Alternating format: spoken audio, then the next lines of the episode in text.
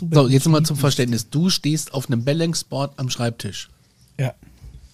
Also die, dieses Balance ist quasi, wo du unten die Rolle hast und oben das Brett drauf. Ja, ja, und her das ist sagen jetzt keine Alien-Technologie. Nee, ist einfach ein Brett, eine Rolle. Aber es macht Spaß. Habe ich tatsächlich im, im Firmenbüro auch eins.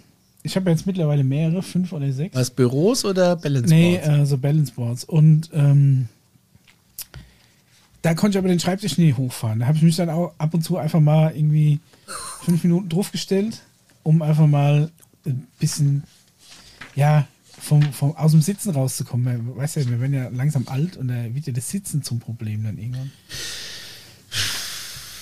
Und da ist das Ähm. Balance Board ganz praktisch. Das kann sowas hat halt einfach der Mischer. Das kann nur der Mischer haben. Sowas. Ich finde sowas so geil. Was denn so ein Balance Board? Das gibt es mittlerweile. Nein, so ein hochfahrbaren Tisch.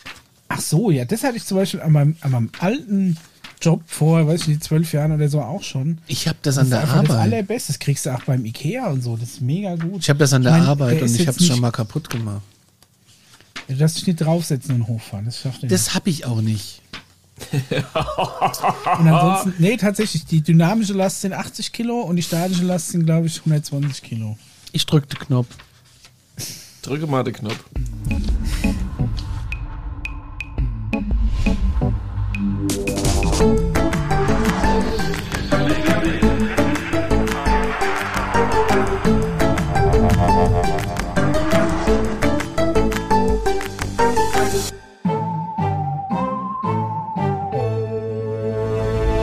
Und das sind wir wieder in Folge 37.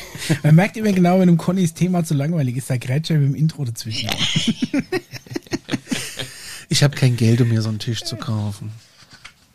Ja, vielleicht Ja. später mal. Kannst du Nee. von der Steuer absetzen als Währungskosten dann fürs Homeoffice. Nee, ich fahr lieber in Urlaub. So. Der muss auch gar nicht so teuer sein. Du kannst dir ja zum Beispiel von deinem alten Schreibtisch, wenn du schon einen hast, die Tischplatte behalten, kaufst du nur das Gestell. Ja, aber ich habe hier so ein U. Ja, Uh. es gibt auch hochfahrbare U's. Das brauchst du halt an mehr Gestell. Das ist wieder teuer. Aber egal. Anderes Thema. Wir sind jetzt hier.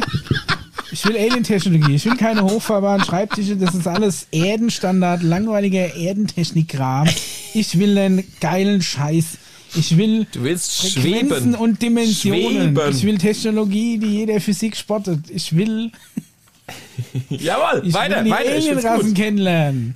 Ich will wissen, was die Anoraki hier, Anunnaki. äh, An Anunnaki. Die Anoraks. Ja. Die Übergangsjacken, die, äh, ich will wissen, was die Softshell-Aliens zu bieten haben. Alles klar. Herzlich willkommen zu Alarm Stufe Folge 37, da wo es um die Anu, wie heißen sie? Anunnaki. Anunnaki, aha, geht und äh, um, um so ein paar andere Geschichten. Ihr habt uns auch äh, tolle Sachen geschickt. Ich würde sagen, wir steigen mit den Hörergeschichten ein, oder? Das ist, wer, ja, Ja. machen wir das? Dann machen wir das. Ja, ja, machen wir das doch. Können wir endlich los? Ja, Moment, ich muss mir gerade noch ein Ticket organisieren. Äh, welche S-Bahn nehmen wir nochmal? Du holst dir jetzt am besten mal das Deutschlandticket. Das geht ganz schnell. Und schon können wir mit allen Bussen und Regionalbahnen fahren, wann wir möchten. Und auch, wohin wir wollen? Ja, wir steigen einfach ein und müssen uns mit dem Deutschlandticket um keine weiteren Tickets kümmern. Egal, ob du montags damit ins Büro fährst oder wir spontan nach Berlin wollen oder am Wochenende ins Grüne. Okay, das heißt, wenn ich mit den Jungs zum Auswärtsspiel will, steige ich einfach mit meinem Ticket in die Regionalbahn und den Bus und fahre zum Stadion. Ja, ganz genau. Aber jetzt geht's erstmal zum Shoppen in die Stadt. Und? Wann möchtest du losfahren? Jetzt informieren unter bahn.de slash Deutschlandticket.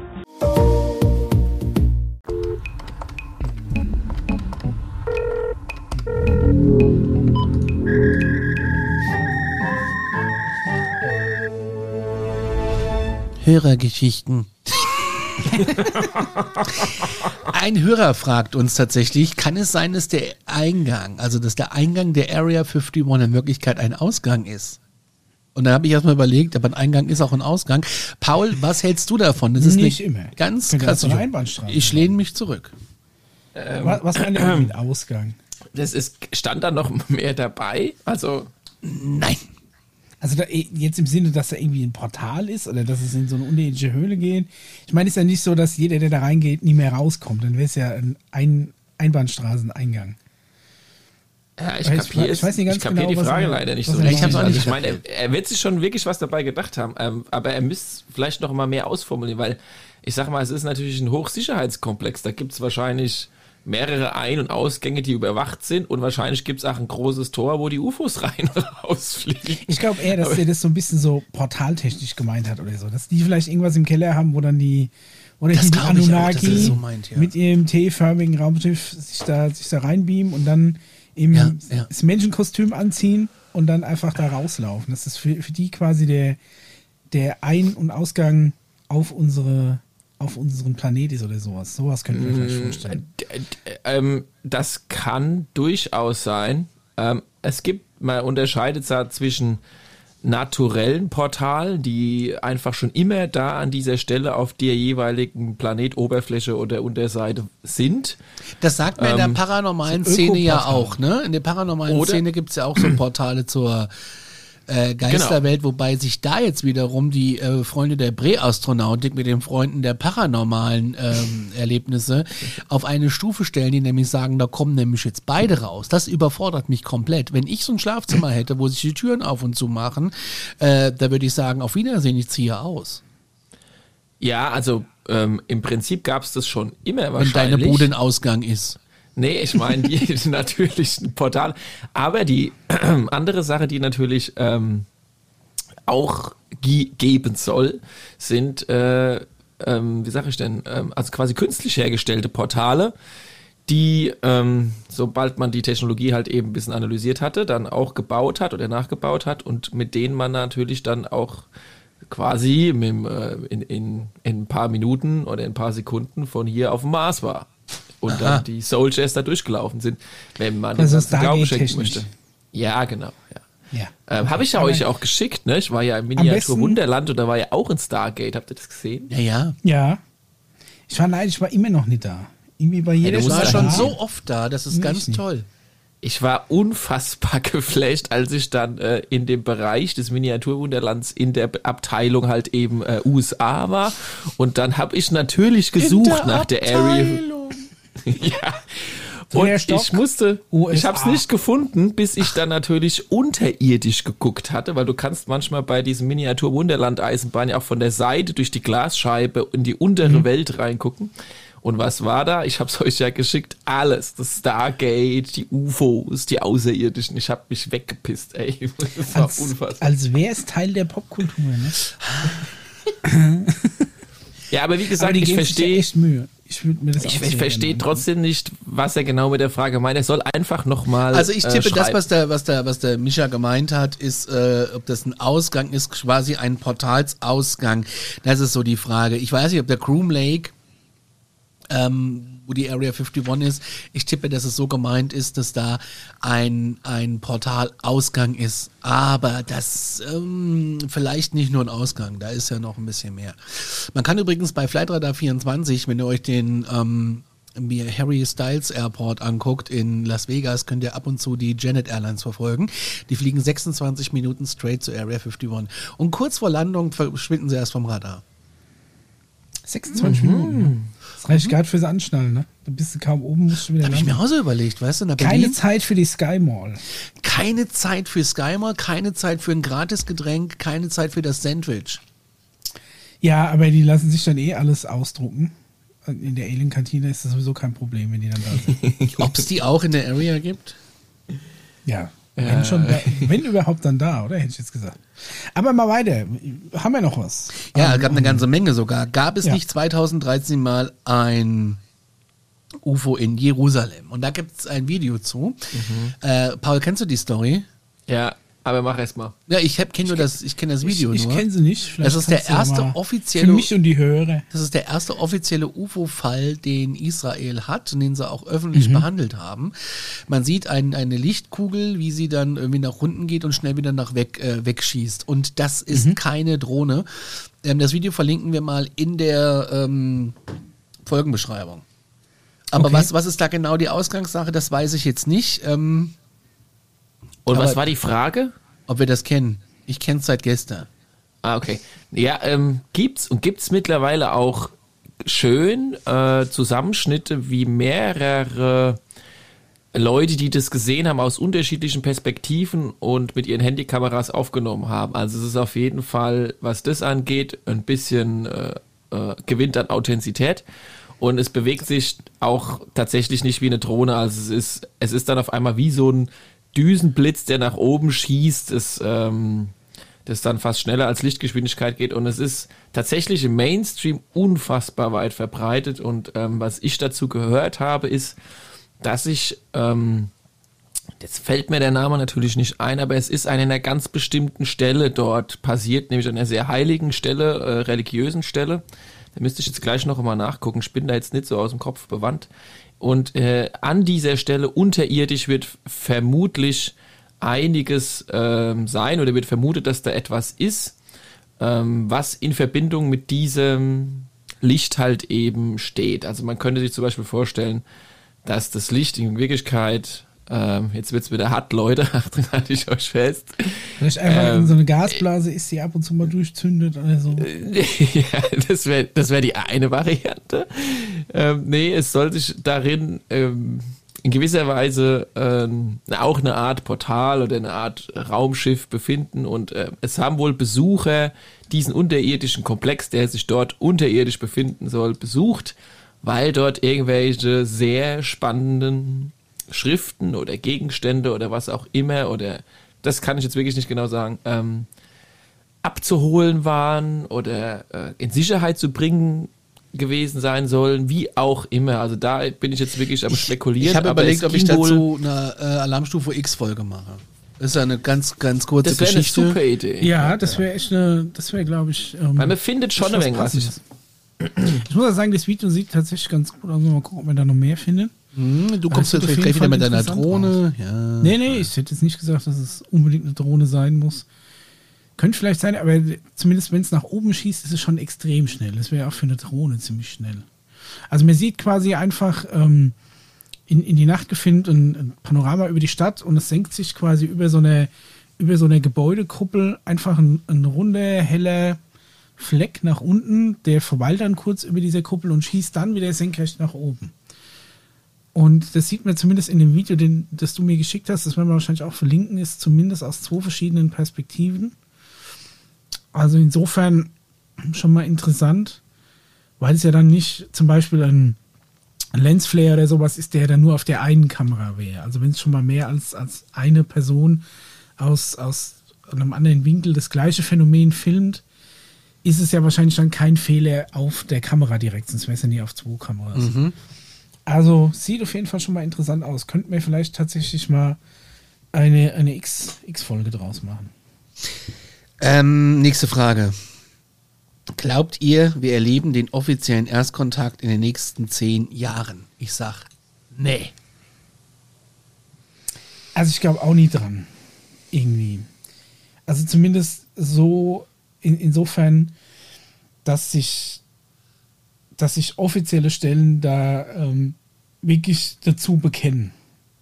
Also ich kann mir vielleicht vorstellen, dass, dass irgendwelche Kontaktvideos und sonst irgendwas sich vielleicht häufen, aber das ist, glaube ich, von offizieller Seite noch nicht, noch nicht zugegeben. Nee, wobei es gibt ja die neue Behörde in den USA. Es gibt bald auch eine neue Behörde hier in Deutschland oder zumindest eine neue Stelle. Ja. Kommen wir aber später zu dann in Aber auch die, also äh, ich denke eher, da wird Frankreich, Schweden und die USA, die werden da wahrscheinlich ein bisschen mehr machen. Und ich kann mir nicht vorstellen, zehn Jahre und vielleicht ein bisschen mehr. Also ich kann mir vorstellen, also ich, ich, was ich nicht glaube, ist, dass wir in den nächsten paar Monaten Shaking Hands machen. Das nee. glaube ich nicht. Weil es so viel andere Sachen auf dem Planeten noch äh, geradezu ein bisschen zu klären gibt, die, äh, die das Ganze, das, das wird einfach keinen befriedigten Kontakt herstellen, aktuell. Könnte ich mir vorstellen. Was ich aber auf jeden Fall mir vorstellen könnte, dass in den nächsten paar Monaten ähm, das Thema äh, so in den, in den, äh, in die Szene gerückt wird, dass man mal mehr drüber nachdenkt, ähm, dass es doch sehr wahrscheinlich ist, dass da draußen jemand ist und wie wir uns dann so langsam äh, benehmen müssten und was man da machen muss und was das bedeutet für uns und für die Religion und so weiter und so fort. Also vielleicht mehr Sichtungen, mehr Piloten, die davon berichten, mehr Also, und deshalb auch ein bisschen mehr in den Mittelpunkt gerückt. Dass es schon die ganze Zeit so ist, wissen wir ja mehr oder weniger. Und äh, die Frage ist, wie ernst wird es genommen und was für einen sozialen Kontext bekommt es und welchen Medienkontext bekommt es. Und ähm, deshalb glaube ich glaube aber schon, dass Fahrt aufgenommen wird und dass es nicht zehn Jahre dauert, sondern ich schätze schon, dass, dass wir dann vielleicht so in fünf Jahren mal Shaking Hands machen können. Meinst du? Also ich glaube, prinzipiell gebe ich dir da recht, dass das, dass das Thema medial zumindest mehr in den Mittelpunkt rückt, aber ich glaube, dass es noch nicht so auf diese krasse äh, Schiene geht, von wegen so, ja, äh, da gibt es hochentwickeltes Leben und um Kontakt aufzunehmen, müssen wir uns da irgendwie vorbereiten. Also ich glaube, dass es wirklich über, über diese ähm, über diese Mikrobenebene geht. Da haben wir dann auch in den, in den News noch einen Artikel, dass es dann heißt, so ja, hier, wir haben hier auf Planet XY oder auf dem Mars dann irgendwie vielleicht Überreste von tatsächlich existierendem Leben Genau. oder sonst irgendwas, dass man erstmal überhaupt in die in die Gesellschaft die Idee bringt, dass es Leben außerhalb von unserem Planeten tatsächlich mal gegeben Ganz hat, in welcher genau. Form auch immer. Und dann, dass man dann vielleicht schrittweise in Richtung höher entwickelter Lebensformen geht. Obwohl ich persönlich, ob ich jetzt glaube, dass da viel hochentwickeltes Leben in der Nähe ist, glaube ich jetzt weniger. Ich könnte mir aber dann durchaus doch schon vorstellen, dass es auch Leben auf anderen Planeten gibt. Oder ich bin davon überzeugt, dass in der Unendlichkeit des Universums sich sicherlich noch irgendwo anders äh, Leben entwickelt haben wird. Natürlich, wie das Ganze aussieht, ist halt die Frage. Die Wahrscheinlichkeit, dass es eher ähm, auf, ich sag jetzt mal, Mikrobenbasis ähm, basiert, ist natürlich höher, als dass du jetzt da irgendeine hochentwickelte Weltraumfahrerrasse hast. Aber wer weiß, was kommt. Ich glaube zumindest nicht, dass sie äh, direkt äh, die Tür eintreten und dann hier den Hugo vom Mars vorstellen als Jochen. hochentwickelte Jochen vom Mars. Hugo vom Mars. Das ist der, ist der Schwibschwager vom Jochen. Ähm, ja, Es könnte- Und dann, und dann direkt da, damit quasi mit der, mit der Tür ins Haus fallen und dann jemanden da vor Ja. die Kamera zerren. Ich glaube, dass er erstmal so ganz langsam man sich an das Thema Leben außerhalb der Erde rantastet. Ja, es ist vielleicht nicht auszuschließen, dass ähm, es dann doch vielleicht mal ganz schnell und zügig gehen kann. Aber wenn sowas passiert, dann, dann, dann ist es prinzipiell ja nicht gut für die Gemüter, sondern man versucht wahrscheinlich eher einen weichen Übergang zu finden. Ja. Und das ist aber auch ich nicht auch. so easy. Ähm, und wir werden es sehen, ne? Wir werden es sehen. Aber ich glaube, dass es nicht mehr so lange dauert. Kann ich mir aber nicht vorstellen. Gut. Dann äh, gehen wir weiter in den Fragen. Da kommt noch ein bisschen was. Haben Aliens auch Nutztiere? Das ist eine Frage, die ich gut finde. Ja. Haben Aliens auch Nutztiere? Finde ich auch eine Auf sehr jeden interessante Fall. Frage. Also, natürlich ähm, haben die ähm, je nach Spezies ähm, auch Nutztiere oder auch Haustiere oder halt auch, ich meine, wir müssen uns ja vorstellen, dass es da natürlich auch noch andere Nutztiere oder ähm, ähm, Haustiere gibt, als die, die wir hier auf diesem Planeten kennen. Ja, die, die können wir uns jetzt halt vielleicht nicht so ganz vorstellen, außer wir hat den ein oder anderen Star Wars Film mal ein bisschen geguckt, da hat das ein oder andere Alien nämlich auch ein Haustier auf der Schulter gehabt oder auf anderen Planeten hat man auch so mal, wer Star Wars geguckt hat, auch so mal verschiedene Nutztiere gesehen hat, die sind dann halt mal so Kuh-ähnlich oder Kamel-ähnlich oder wie auch immer. Ähm, gibt's und wir haben auch schon eine Folge gehabt, wo wir über darüber gesprochen haben. Ich Richtig. krieg's aber nicht mehr ganz zusammen. Ja, das war doch die unterirdische, oder? In den Pflanzen, kann das sein? Ich glaube schon. Mit- mit Ja, dem- genau, dem richtig. Hatten die anderen. Ja, ja, ja. Aber prinzipiell denke ich mal, ist brauchst du als hochentwickelte Zivilisation überhaupt Nutztiere? Also Ich meine, da werden wir dann später dazu kommen. Ich finde, dass das immer sehr, da- dass so Alienrassen immer sehr vermenschlicht werden, weil ich glaube, ich glaube, dieses dass sich äh, Lebewesen, andere Lebewesen quasi untertan machen und die auch explizit züchten, um sie auszubeuten, das ist schon eher so eine typisch menschliche Verhaltensweise, oder? Oder eine von niedriger angesehenen sozialen ähm, Strukturen. Die gebe ich dir nämlich hundertprozentig recht. Weil, Weil ich äh, denke in- mal so in der in, in, in der weiterentwickelten Gesellschaft, ne, wo wir ja Richtig. davon ausgehen, wenn du mal irgendwie, wo wir dann auch später bei den Anunnaki, da grätsch, grätsch, ich muss, muss ich dann da leider auch nochmal reinkrätschen dann, aber Musst ist ja generell so ist, wenn du, ja.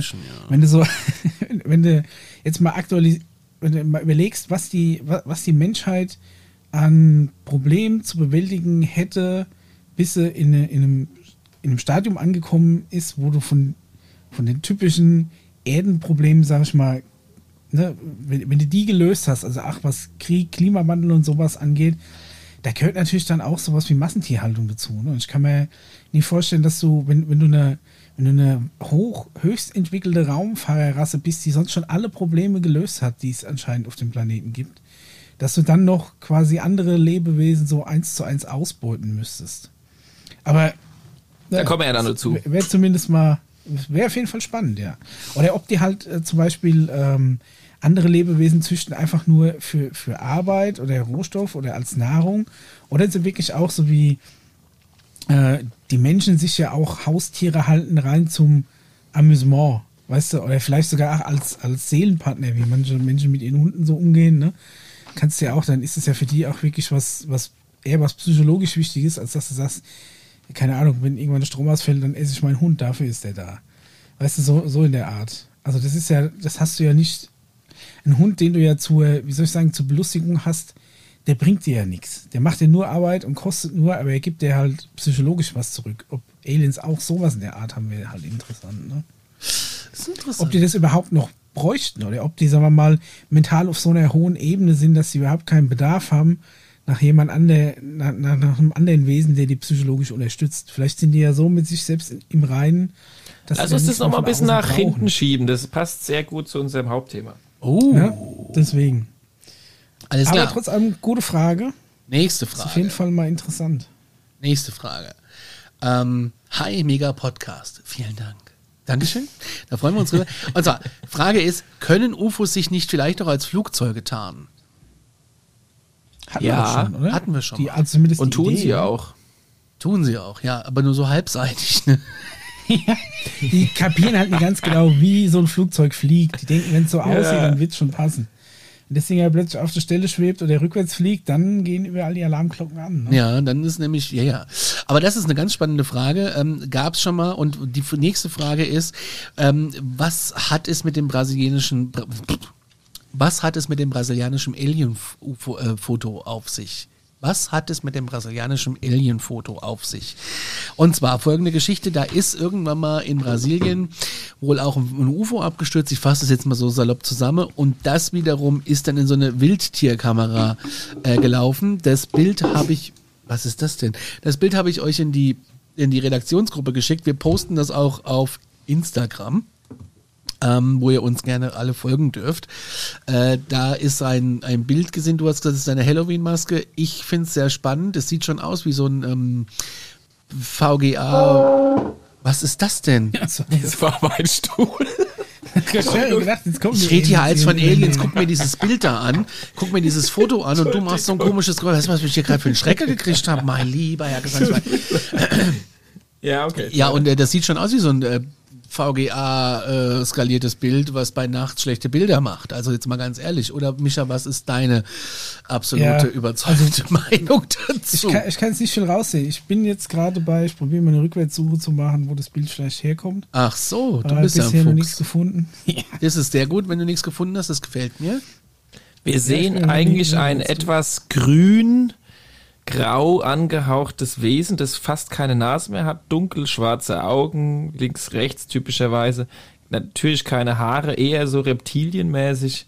Äh, der Mund ist auch kaum noch zu erkennen. Wir sehen aber nur den Kopf und der Kopf ist so geformt, dass man eigentlich die Gehirnstruktur so sieht, als wären da nochmal drei große Rillen. Also es sieht eigentlich aus, als hätte er einen Seestein im Gesicht kleben, so ein bisschen. Und ja, was, ich was meint Ich ihr? zeige euch jetzt gleich auch noch ein Bild, dann, dann schmeißt ihr euch weg, Sekunde. Also man findet tatsächlich im, äh, im Wikipedia, was ist das hier für eine Sprache? Spanisch oder Portugiesisch? Ja. Werft doch mal einen Blick in die Reduktions äh, Redaktionsgruppe. Ah, okay, das Bild post, kann man das auch posten? Ja, wir machen das einfach. Ähm, Gibt es Sag dann mal, da ist, gibt es auf jeden Fall in. Ja, Also das ein halt Akkad? Ja, richtig. Ein Akkad könnte es sein. Es würde zumindest von den Gesichtsstrukturen und Kopfstrukturen sehr gut passen. Und wenn ihr wollt, kann ich euch auch mal zu dem Arcade etwas vorlesen, weil ich habe hier mein Alien-Lexikon gerade bereit. Das wäre ganz toll. Das ist nämlich auch im Secret-Buch des KGBs, sind die nämlich auch drin. Okay, Achtung, äh, folgende Lesestunde über die Alien-Spezies AK. Ähm, äh, okay, dann äh, ich es kurz, zwei Minuten.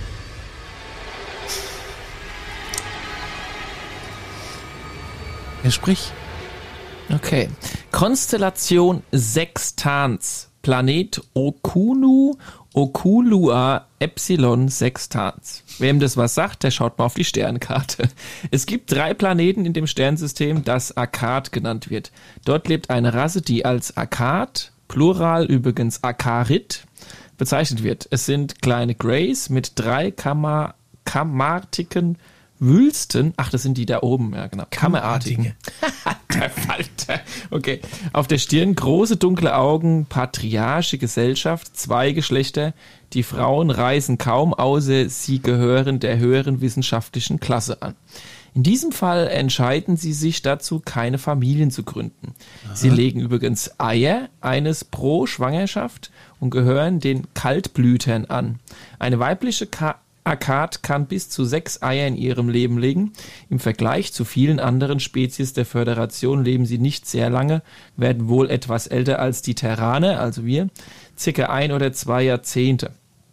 Ihre Technologien zählen nicht zu den fortschrittlichsten, aber sie beherrschen Astralreisen. Damit meine ich interdimensionale Reisen, die wir Menschen quasi astral nennen. Sie lieben ihren Nachwuchs und investieren eine Menge in dessen Bildung. Frauen und Männer bekommen in etwa die gleiche Ausbildung, mit der Ausnahme, dass die Frauen häufiger übersinnliche Kräfte studieren. Sie essen Fleisch, meist sind sie bekleidet, aber nicht immer, was sehr interessant ist. Für interdimensionale Reisen beispielsweise wird keine Kleidung benötigt, denn aufgrund ihrer besonderen Methode können sie lediglich ihr Lichtwesen und ihre inkarnierten Körper transferieren, nicht aber körperfremde Objekte wie zum Beispiel die Kleidung. So machen sie das. Es ist häufig der Grund, warum die Crews ihrer interdimensionalen Schiffe vom selben Geschlecht sind. Das war der Vorspann. Ich denke, der reicht auch erstmal. Also prinzipiell, ich habe gerade mal, ähm, ich habe gerade mal ein bisschen Reverse gesucht, habe, äh, das habe ich auch mal in die, in die Gruppe gepostet, habe das, äh, das Quellbild gefunden. Das ist äh, eindeutig das, das Ursprungsbild, aus dem dieses Bild quasi extrahiert wurde. Da ist Rauschreduzierung drüber gelaufen. Ähm, was schon mal interessant ist, ist, dass da noch die EXIF-Daten an dem Bild dran hängen. Oh. Und zwar ist es eine, eine ähm, Sony-Kamera, ILCE 6300. Das ist eine ähm, APS-C-Spiegelreflexkamera, glaube ich. Was auch immer. APS-C heißt. Ah, Also mit, mit, einem, mit, einem okay. kleineren, mit einem kleineren Sensor, ein bisschen größer, größer als dein Micro Four Thirds Sensor, aber kleiner als eine Vollformatkamera. Mhm. Das heißt, es ist schon mal keine Wildkamera, sondern das Bild hat jemand quasi geschossen. Was mich auch ein bisschen ähm, stutzig macht, ist, das Bild ist, warum auch immer, mit einer 164. Sekunde geschossen worden, also sehr kurz belichtet nur. Das ist auch anscheinend, deswegen ist das Bild so verrauscht. Ich sehe leider keine, muss ich mal gucken, ob ich noch die ISO rausfinde, aber die Brennweite ist 16 mm.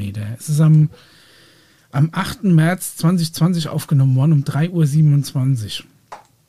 Jetzt ist es so, 16 mm ist auch an APS-C eine relativ weitwinklige Brennweite und das Gesicht nimmt schon den Großteil des Bildes ein und das scheint auch das Originalbild zu sein, weil es eine, weil es von den Pixeln her 6000 mal 4000 Pixel groß ist, als das, was die Kamera hergibt.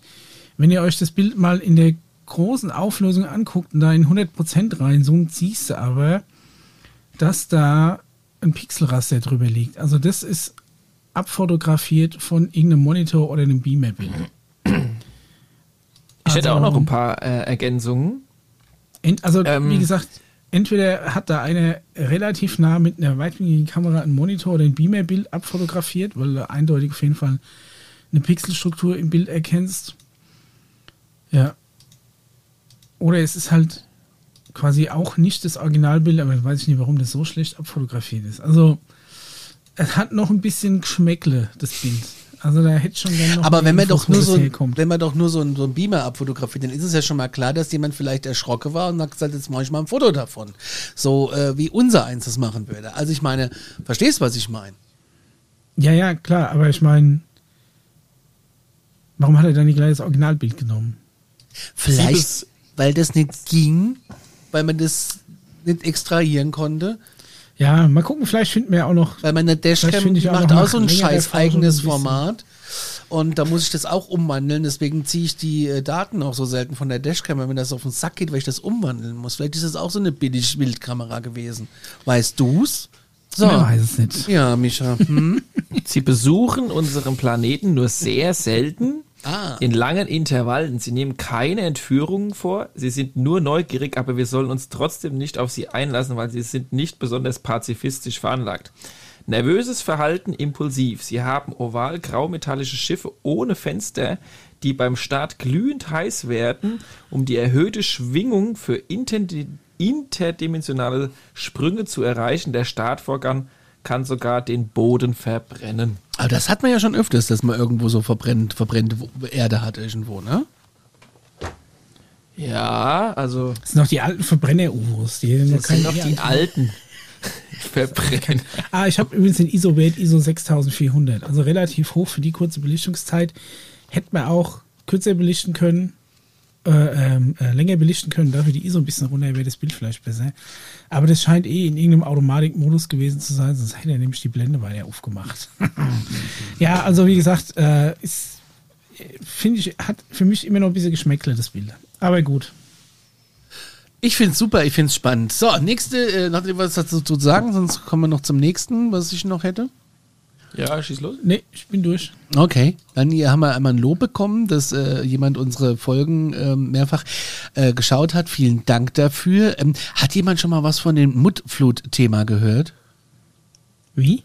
Ja, Muttflut, habe ich auch noch nie gehört. Das kam, Nee, es kam, kam ähm, als letzte Frage rein. Muss ich auch mal ähm, äh, Wie, was für eine Flut? Muttflut, habe ich noch nie gehört. Ich weiß nicht, was das ist. Schreibe ich das WUT? M-U-D? F-L-O-D. Ja, ähm, matt ist ja äh, Schlamm. Mhm. Aber ich weiß nicht, was das jetzt mit Aliens zu tun hat. Weiß ich auch nicht, deswegen, ähm, das schiebt man nochmal zurück. Da habe ich keine Ahnung. Ah, von. doch, doch, doch, doch, doch, doch, doch, doch. Okay, doch. jetzt kommt's, jetzt kommt's. Äh, ich wusste den Begriff nicht. Okay, es geht darum, dass ähm, muss gar nicht so sehr jetzt erstmal mit Aliens zu tun haben. Ähm, habe ich auch schon mal ein bisschen rein recherchiert, äh, habe ich aber noch nicht weitergemacht. Und Oh. zwar gibt es die Vermutung oder die, ich nenne es so schön Verschwörungstheorie, dass ähm, dass äh, was denn? Dass ähm, wir mit unserer europäischen und russischen und asiatischen Kontinent schon mal von unserer zivilgesellschaftlichen industriellen Standard weiter waren, als bisher in den Geschichtsbüchern steht. Das bedeutet, man spricht von einer Gesellschaft, die damals Tartaria genannt wurde. Also vor wie vielen Jahren war das ungefähr? ja, genau. Das, äh, da halte ich mich jetzt mal bedeckt. Ja. ähm, es soll aber wohl noch gar nicht so lange her sein. Also wir sprechen so 17. bis 18. Jahrhundert. Ach, so nah tatsächlich, okay. Ja, sehr, sehr nah tatsächlich, genau. Und dann Haben alle gab, vergessen es, dann, ja. gab es wohl Blöd. ja, ähm, eine Art, ah, wie soll ich denn das jetzt nennen? Ja, es heißt eine Art über, sag ich mal, ein, ein, ein Eingriff in unsere Natur, eine Naturkatastrophe. Na, wir machen eine Naturkatastrophe, die entweder künstlich oder nicht künstlich hergestellt wurde und einen großen Teil, ich sag mal so von, von Russland rüber nach Westen Polen und ein Teil von ähm, Ostdeutschland komplett in gewisser Weise überflutet hat mit einer riesigen Schlammlawine. Und diese ri riesige Schlammlawine soll auch in Dresden und so weiter und so fort reingekommen sein und soll ähm, eine gewisse Art von ja, Vernichtung der damaligen des damaligen Fortschritts, nenne ich es jetzt mal, industriellen Fortschritts äh, geführt haben oder ein Bremsen des indu- industriellen Fortschritts äh, dazu geführt haben. Und die Beweise sollen sich dafür wohl daran erkennbar sein, dass manche Städte, wie zum Beispiel auch äh, in Dresden, ähm, noch alte Bauwerke aus der damaligen Zeit haben und ähm, die, manche waren aber auch kaputt, manche wurden wieder neu aufgebaut und die, die aber noch vorhanden waren, die müssten dann logischerweise noch ein bisschen in einer Art Schlammlawine drinstecken, zumindest das Keller, den Kellerbereich, ja. Also Okay. die Schlammlawine hat dafür gesorgt, dass sich eine, gesamt, eine komplette Gesellschaft rückwärts entwickelt hat, oder was?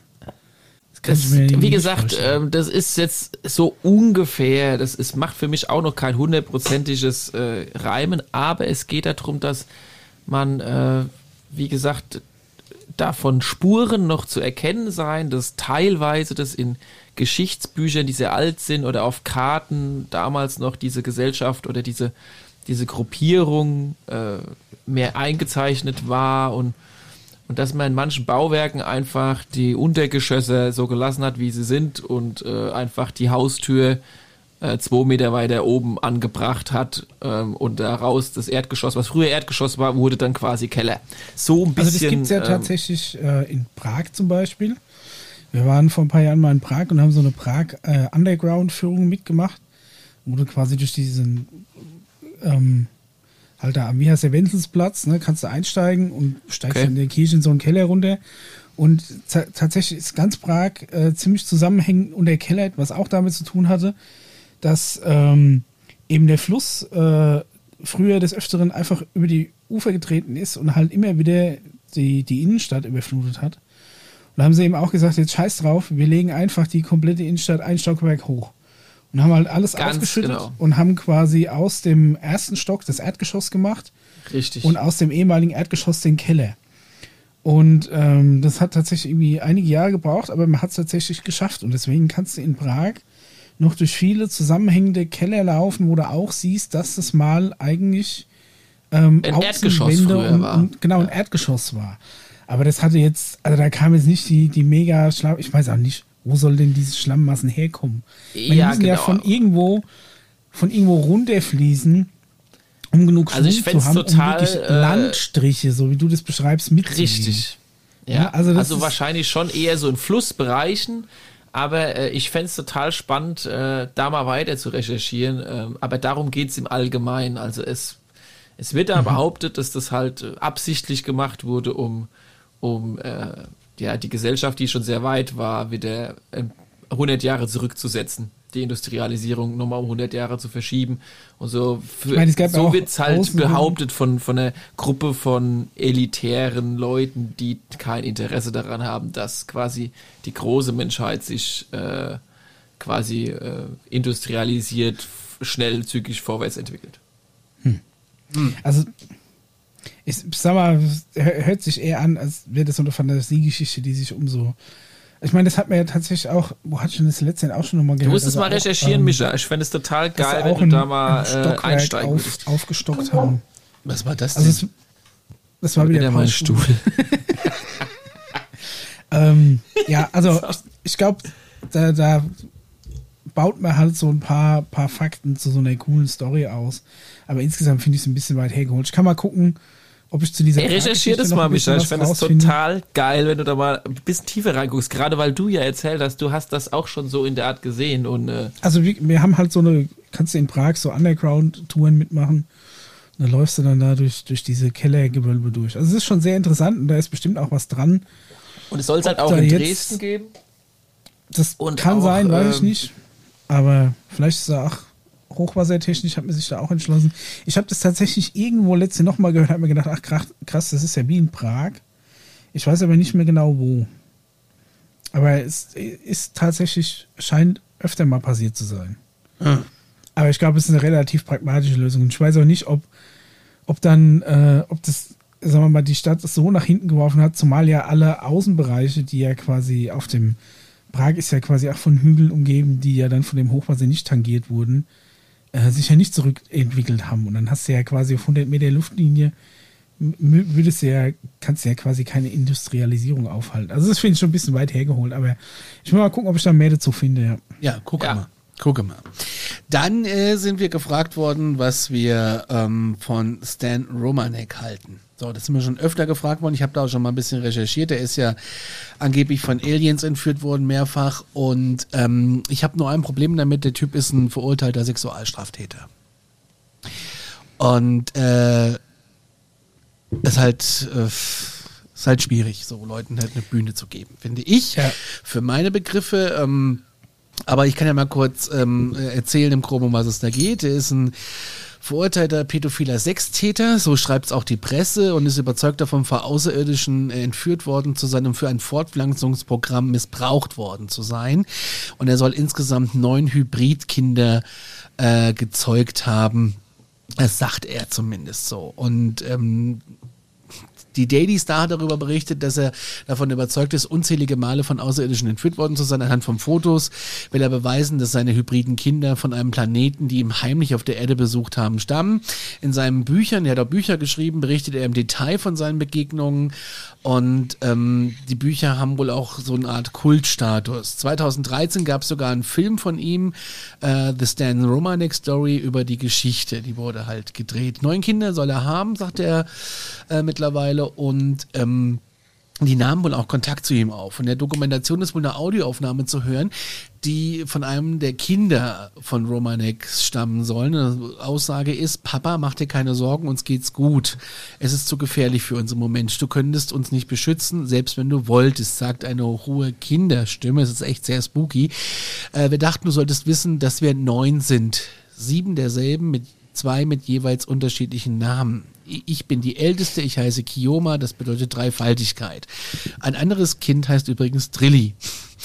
Und dann gab es eine UFO-Konferenz und auf einer UFO-Konferenz machte er kurzer Zeit eine spannende Beobachtung. Seltsam aussehende kleine Mädchen tauchen auf auf dieser UFO-Konferenz und ähm, geben ihm Blumen. Sie sagte, ich liebe dich, Daddy, und rannte weg. Das schrieb er so in sein Tagebuch. Es gelang ihm, ein Foto des seltsamen Mädchens zu machen, das auf der Konferenz sah. Es sieht aus wie ein Mensch, nur ihre Augenbrauenknochen sind ausgeprägt. Das Foto habe ich jetzt nicht da. Angeblich wurde er bald wieder von seinen Töchtern besucht, merkte es aber erst, als er sich später das Foto ansah, äh, als er daheim im heimischen Wohnzimmer saß. Und die Form des kleinen Kopfes war von außerhalb des Fensters zu erkennen. Er behauptet auch, er habe einen Fußabdruck gefunden, auf dem gestand, also auf dem sie gestanden hätte. Also am Fenster gab es auch Fingerabdrücke, die zeigten drei längliche Finger und einen Daumen. Allerdings gibt es auch ein Interview bei Coast to Coast und ähm, da hat der Moderator mit, Lügen, mit ihm einen Lügendetektor-Test äh, durchgezogen und die, die Legitimität seiner Behauptung zu beweisen. Es stimmte zu viel aber im Test durch. Das ist so wie bei Brit. Musst du dir vorstellen, äh, der, der Lügendetektor-Test bei Brit. So stelle ich es mir tatsächlich wirklich vor. Und er scheiterte äh, bei der Frage, ist die Audioaufnahme ein Scherz? So, die Doku gibt es angeblich im Internet. Ähm, ja, mehr kann ich dazu nicht sagen. Das ist kurz und kompakt zusammengefasst, wer es denn Romanek ist. Ja. Okay. Ich jetzt kann dazu auch leider gehört. gar nichts sagen. Ja, Also ich, ich möchte, möchte mich auch nicht wirklich damit, das ist halt wirklich äh, ist ohne, schwierig. ohne das jetzt genauer hinterfragt zu haben, tatsächlich schwierig, weil ich meine, kann natürlich sein, dass, dass er irgendwann diese ganze UFO-Story für sich in seinem Kopf aufgebaut hat, um vielleicht andere Taten irgendwie zu rechtfertigen oder vor sich selbst irgendwie äh, mit, mit den eigenen Taten klarzukommen. Deswegen finde ich auch ein schwieriges Thema. Ist ansonsten vielleicht spannend, aber trotzdem in Anbetracht der Umstände, ja, wollen wir ihn vielleicht nicht zu hoch aufhängen hier die ganze Sache. So ist es. Äh, jo, jetzt gucke ich noch mal kurz in unseren Nachrichtenordner, aber ich glaube, wir werden noch gefragt, was wir von Robert Fleischer halten. Ähm, da ich finde seine Sendung Erstkontakt ganz interessant, aber mehr möchte ich dazu auch nicht sagen, weil äh, da gibt es noch Formate, die mir nicht so gefallen. Das hat aber was mit anderen Sachen zu tun. Also, Hammes, Ja. was das betrifft. Oder hat noch jemand was von euch? Nein, bin soweit durch. Saturn? Nö. Gut.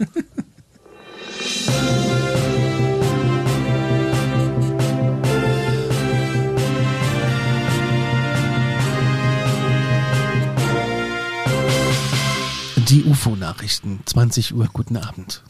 ich liebt es.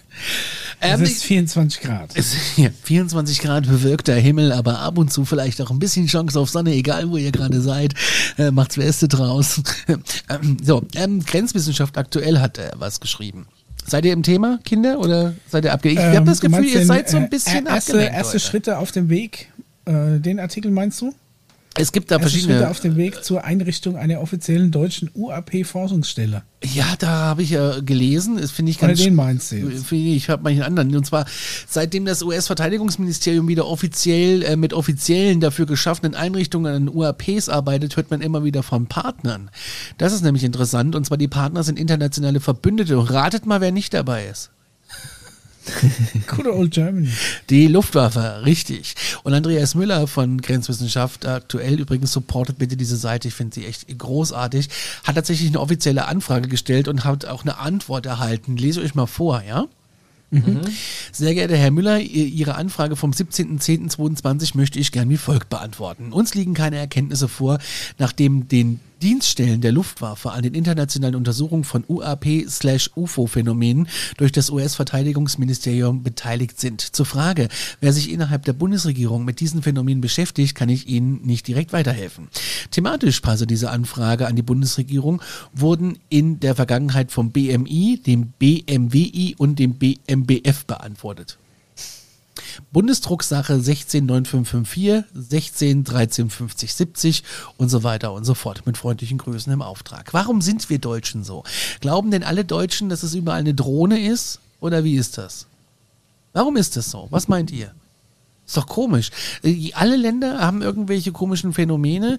Ähm, Es wird immer mehr im Mainstream gespielt. Nur in Deutschland ähm, ist es mit der Einreise schwierig oder was? Was, was, was meinst du, was los wäre, wenn rauskäme, dass wir irgend so eine, so eine UFO-Forschungsstelle haben, die was weiß ich, wie viele Millionen an Steuergeldern Ja, wir haben doch eine ver- in Würzburg, in der Uni gleich Würzburg. irgendwie so. Die Uni Ja, das, Würzburg da, da forscht doch offiziell. doch, doch gleich dazu. Ja, aber das ist ja kein, kein offizielles Amt, das quasi von. Ja, es ist eine Hochschule, eine staatliche, die kriegt Fördermittel dafür. Ja, aber ich meine, es ist jetzt, wie soll ich sagen, ist jetzt kein Bestandteil, weiß ich nicht, uns, unsere, unsere Bundeswehr. Es gibt kein offizielles Ministerium dafür. Das ist doch Das scheiße. ist n- noch schon mal noch einen Schritt weiter. Ja, keine, Me- also wie gesagt, ich meine, es, es gibt ja Anlaufstellen. Ne? Ich habe gedacht, du spielst auf diesen Artikel an. nee, den habe Äh, ich erste Schritte auf dem Weg. Hast du den vorliegen? Noch? Ja. Dann mach mal. Äh, und zwar kam, ah, warte mal, wann war das? 13.10.2022, also vor circa zwei Wochen, ähm, auch auf äh, Grenzwissenschaft aktuell, kam eben die Meldung, dass es erste Schritte auf dem Weg zur Einrichtung einer offiziellen deutschen UAP-Forschungsstelle gibt.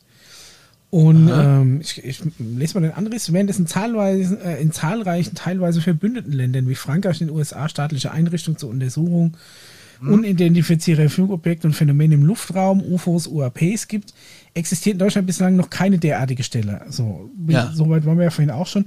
Allerdings werden UAP mittlerweile am interdisziplinären Forschungszentrum für Extraterrestrik, dem IFAX, was ein geiler Name ist, wenn X dabei ist, ist auf jeden Fall immer geil, vom IFAX, an der Universität Würzburg ganz offiziell im Forschungskanon wissenschaftlich erforscht. Ja.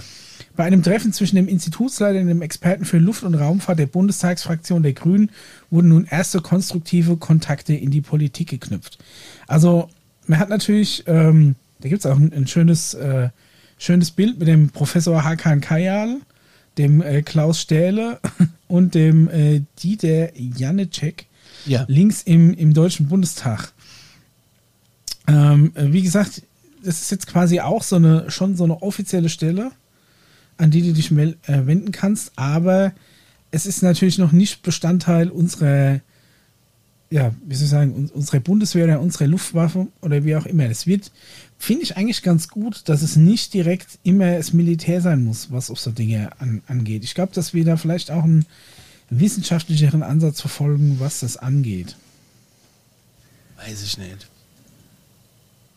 Ein ebenfalls interessanter, wenn auch umstrittener Aspekt der Weltraumforschung stellt für den Politiker zudem die Untersuchung von unidentifizierten Luftphänomenen äh, dar. Ein Bericht des Verteidigungsministeriums der USA aus dem Jahre 2021 hat unter anderem bestätigt, dass Piloten der US-Luftwaffe mehrmals unbekannte Flugobjekte gesichtet haben, für das US-Militär aber noch keine Erklärung hat.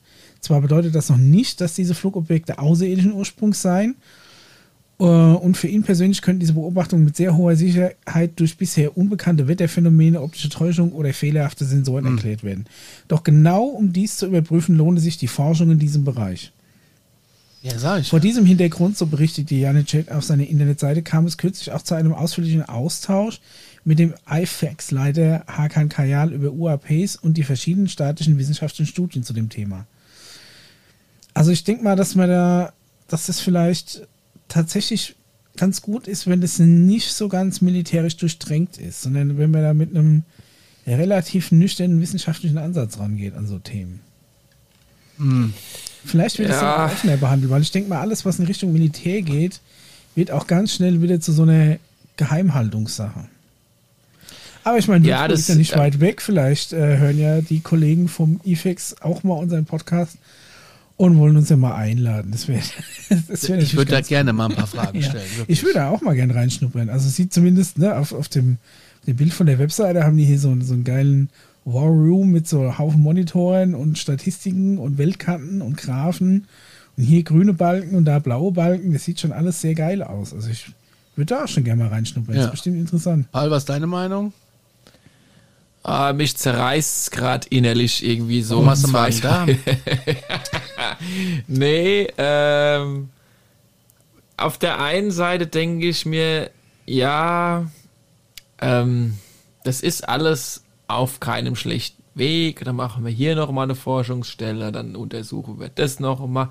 Alles so mit dem Ziel, dass man weiß, dass der größere oder ein, dass ein Teil der Bevölkerung wahrscheinlich sich drüber freut, wenn es dann soweit ist, dass das da nochmal so eine so eine Einheit dazwischen gibt, die uns nochmal erzählt, ja, da müsst ihr keine Angst haben und die haben ihren Pass dabei und dann können wir auch Shaking Hands machen und die haben auch keine Krankheiten, die sie mitbringen, bla bla bla bla bla. Äh, ist vielleicht in irgendeiner Art und Weise notwendig und auch sinnvoll und aus gesellschaftlichen Strukturen nachvollziehbar. Auf der anderen Seite denke ich mir, was ein Gedöns haben wir alles irgendwie schon die letzten 50 Jahre gemacht und, und, und sicherlich wissen ganz oben an der Ende der elitären Nahrungskette schon längst, was UAPs sind und wie die Technologie funktioniert und, und was da draußen eigentlich abgeht und äh, man könnte es gefühlt gleich mal morgen erledigt haben. Klar, das geht natürlich auch nicht, aber deshalb denke ich mir, zerreißt es mich da so ein bisschen innerlich, wenn ich mir immer so denke. Und auch was der Conny gesagt hat, so im Sinne von noch eine, eine, eine ähm, versteuerte Einrichtung hier und Einrichtung da. Auf, es wird auf so vielen verschiedenen Leveln schon wieder Einrichtungen gemacht. Ähm, ich weiß nicht, ob das so und was auch Geheimhaltung und Infiltration dann wieder angeht und so ist. Ich meine, dein Problem schwierig. ist ja immer, dass du davon ausgehst, dass das ja eigentlich schon längst durch ist, das Thema. Das, eigentlich ne, sitzen die schon zusammen am Frühstückstisch und, und schmieren sich gegenseitig die Salami aufs Brot. Aber wir tun jetzt noch so, als müssten wir da noch groß was forschen. Also das ist, ist, ist ja zumindest dein Ausgangspunkt, wo du, wo du dich immer aufregst, wenn so Sachen gegründet werden oder, oder Forschungen losgehen, Ja. wenn du sagst, ist eh kalter Kaffee, weil eigentlich sind wir schon viel weiter.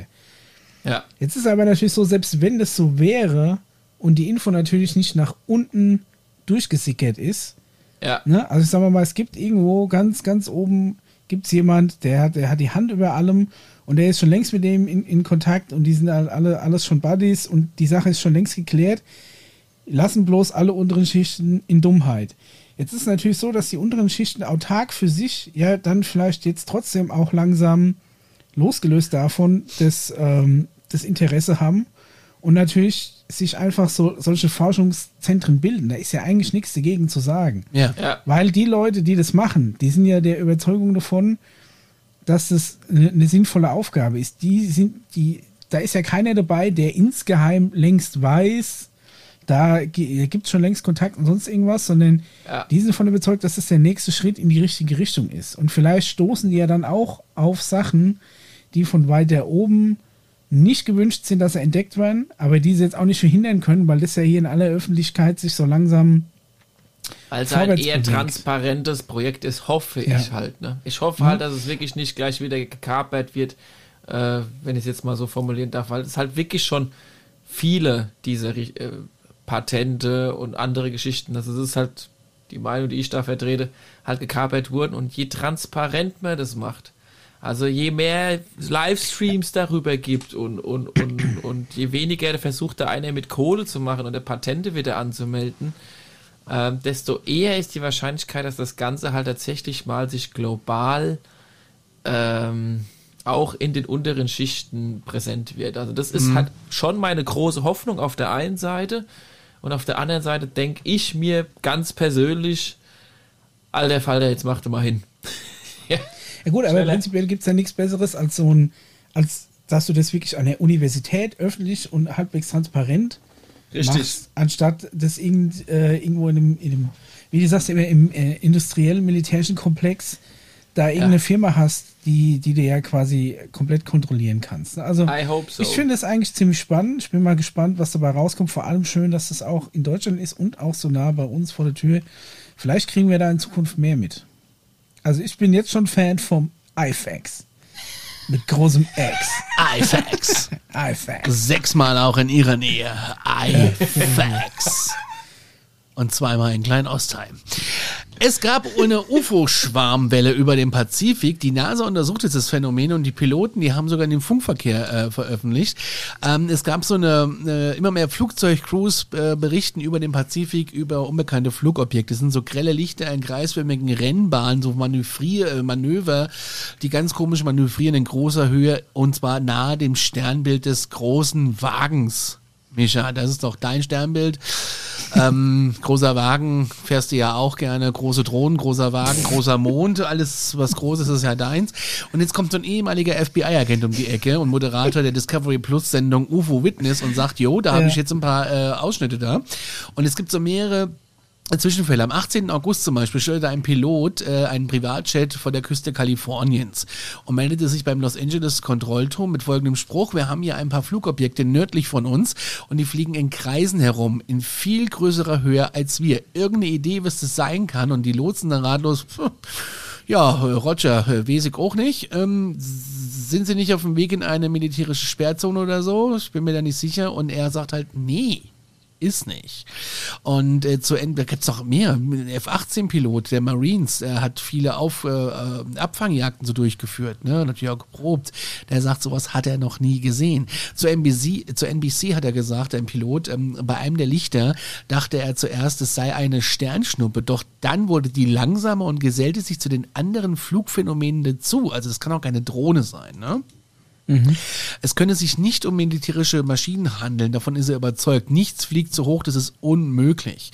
Und ähm, das ist sehr, sehr spannend. Die Bild-Zeitung hat sogar darüber berichtet, in einer ganz großen äh, Geschichte drüber. Und ähm, ja, bleibt man mal dran, mal gucken, was über den Pazifik so abgeht. Also, ist schon interessant. Ja, da scheint sich im Moment einiges zu tun. Der Paul hatte ja auch ein, ein Video gepostet, wo einer aus einem, aus einem Flugzeugfenster äh, gefilmt hat. Wo er anscheinend auch irgendwelche äh, Objekte gefilmt hat. Gehört, es, gehört doch da auch dazu, oder? Ja, und es ist auch genau das, letztendlich, was ja auch so ein bisschen, das ist, was ich vor gerade erst eine halbe Stunde erzählt habe. Ne? Ja, ja, wir müssen so ein da bisschen kommen sputen Piloten, jetzt. Piloten auf einmal, oh ja, ich habe da auch mal was gesehen. Ah ja, auf dem Mars gibt's auch wieder was Neues. Und oh, und im Ozean ist ja auch noch eine alte Kultstätte. Und oh, es gibt Aber- ein neues. Aber Ja. die NASA hat jetzt eine Taskforce gegründet und will das ein bisschen untersuchen. Und unser Freund Avi Löb ist auch mit dabei. Ob mit neuem Buch oder Da nicht, das, ja das nichts steht da nicht. Das steht da nicht. Aber Avi Löb ist mit dabei. Ja, mal gucken, was dabei Na rauskommt. Dann. Ja, irgendeine, irgendeine schönes Gesicht brauchen wir ja dann auch, wenn es dann soweit ist, dass man da ein bisschen hat und ein bisschen was erzählt und Sympathiepunkte verstreut. oh Mann, ey, ich freue mich schon auf den Tag, ey. Ja, ich freue mich auch auf den Tag. Ähm, Hoffentlich erleben wir das mal noch mit. klar, Micha, das sind äh, an dem Tag, wo das neue Drohnenkonzert rauskommt, bist du auch dabei. Alles klar. Ja, und ähm, hier gibt's noch einen Film, den ich gerne äh, kurz besprechen möchte, und zwar Moment of Contact. Habt ihr ihn schon gesehen? Nee, Nur die Vorschau. Ja, weiter bin ich auch noch nicht gekommen. Der kostet 16,99 Euro. Das kann ich ja jetzt schon mal erzählen. Also es geht um die, ähm, ich kann ja kurz die Filmbeschreibung vorlesen, wenn ihr mögt. Ja. Moment of Contact ist eine Erkundung außerirdischer Begegnungen, die sich ähm, auf eine Reihe von Ereignissen im Jahr 1996 konzentriert. Als ähm, Bürger von Varginha, Brasilien, in Brasilien berichteten ein oder mehrere seltsame Wesen dort gesehen zu haben und ein UFO dort abgestürzt sei. Eine Reihe von Einwohner, Einwohnern, darunter eine Gruppe von Mädchen im Alter von 14 bis 21 Jahren, hatten eine unmittelbare Begegnung mit dem Wesen, das etwa als ein Meter groß mit brauner, öliger Haut und einem großen Kopf mit riesigen Augen beschrieben wurde. Kommt so ein bisschen jetzt an das Bild nah, was da vom Beamer abfotografiert wurde, ne, von der Beschreibung her. Aber nur ein Meter hoch? Naja, man muss ja nicht immer groß sein, um eine Drohne fliegen zu können. Die Stadt. Die Stadt wurde von Militär- und Notfalldienst abgeriegelt und zwei Kreaturen wurden wohl gefangen genommen. Der örtliche Militärpolizist äh, starb unter mysteriösen Umständen, nachdem er angeblich eins der Wesen angefasst hatte. Der Dokumentarfilm von Fox enthält Interviews mit wichtigen Augenzeugen, Experten und Beamten, darunter ähm, ein Atomphysiker und ein professioneller Ufologe und sowie einen brasilianischen Luftwaffengeneral und einen brasilianischen weiteren Ufologen. Gibt's mit Untertiteln tatsächlich, äh, mit deutschen Untertiteln. Der ist in Englisch, der Film wahrscheinlich, gehe ich mal von aus. Und deutschen Untertitel gibt's äh, auf iTunes zu kaufen. Weil äh, iTunes was sowas betrifft, die haben immer die deutschen Untertitel dabei. Bei Amazon bin ich mir nicht so sicher, da habe ich schon mal so einen Film erworben, habe ihn zurückgegeben, weil er keine deutschen Untertitel hatte. Und das ist eine Thematik, da äh, reicht's Englisch auch nicht aus. Okay, komisch eigentlich, ne? Ich dachte, die, ja. die Untertitel werden von dem werden vom Studio quasi produziert und nicht vom, vom Publisher quasi, aber gut. Aber iTunes hat die immer mit drin. Kannst du auch bei Vimeo mhm. kaufen, da weiß ich nicht, ob es die da habt. Kostet 16,99 ähm, und Regie hatte James Fox und Drehbuchautor ist auch James Fox und ist erschienen 2022. Zusätzlich Deutsch mit Untertiteln, Französisch mit Untertiteln, Italienisch, Niederländisch, Portugiesisch, Spanisch, was ihr gerne sprecht. Ähm, den Link können wir ja auch mal unbezahlte Werbung in die Show Notes werfen und ich werfen in die Redaktionsgruppe, weil ich will den unbedingt gucken heute Abend. Vielleicht sollten wir irgendwann mal so eine Watchparty machen, wo wir so einen Film einfach mit ein paar Hörern noch quasi. Das fände ich doch mal spannend. Angucken. Könnten wir auch mal überlegen. Ja. Ähm, und auch wiederum hier, auch wieder ein Beispiel mehr, wo man dann wieder auch sagt, oh, da gab es doch auch auf anderen Kontinenten äh, was und ähm, die haben auch was gesehen und hier wird übrigens auch erklärt, warum die jetzt noch nichts gesagt haben oder warum es vorher noch nicht so sehr präsent war in der Presse, obwohl da auch immer ein Bild in der Zeitung war, regional in dem Dorf und so weiter und so fort von dem Alien. Also so, so Sachen sollen halt präsenter und mehr in den äh, Mainstream kommen. Hm. Also ich kaufe den jetzt mal. So, zack, fertig, aus. Wir geben aus heute Abend, ist klar, was wir gucken. Dazu gibt es eine kleine Tüte Chips oder vielleicht auch eine große. ähm, je nachdem. Eine Tonne Chips. Da denke ich immer an dich übrigens. Was? Ich denke da immer an dich. An mich? Ja, du hast Sehr mal schön, gesagt. Dass du, mich denkst, warum? Ein, du hast mal gesagt, eine Portion ist eine Tüte. Das ist auch so. Und da habe ich nie ein schlechtes Gewissen, wenn die, ich. Die nutzloseste Erfindung sind wieder verschließbare Chipstüten. Ja, ja, ja. Ich, ja. ich habe ja so ein, so, ein, so ein wiederverspeisbares Gerät, ist Alien-Technologie. Mhm. So, damit wären wir durch. Wir kommen zum Thema, würde ich sagen, oder? Ja. Oh yeah.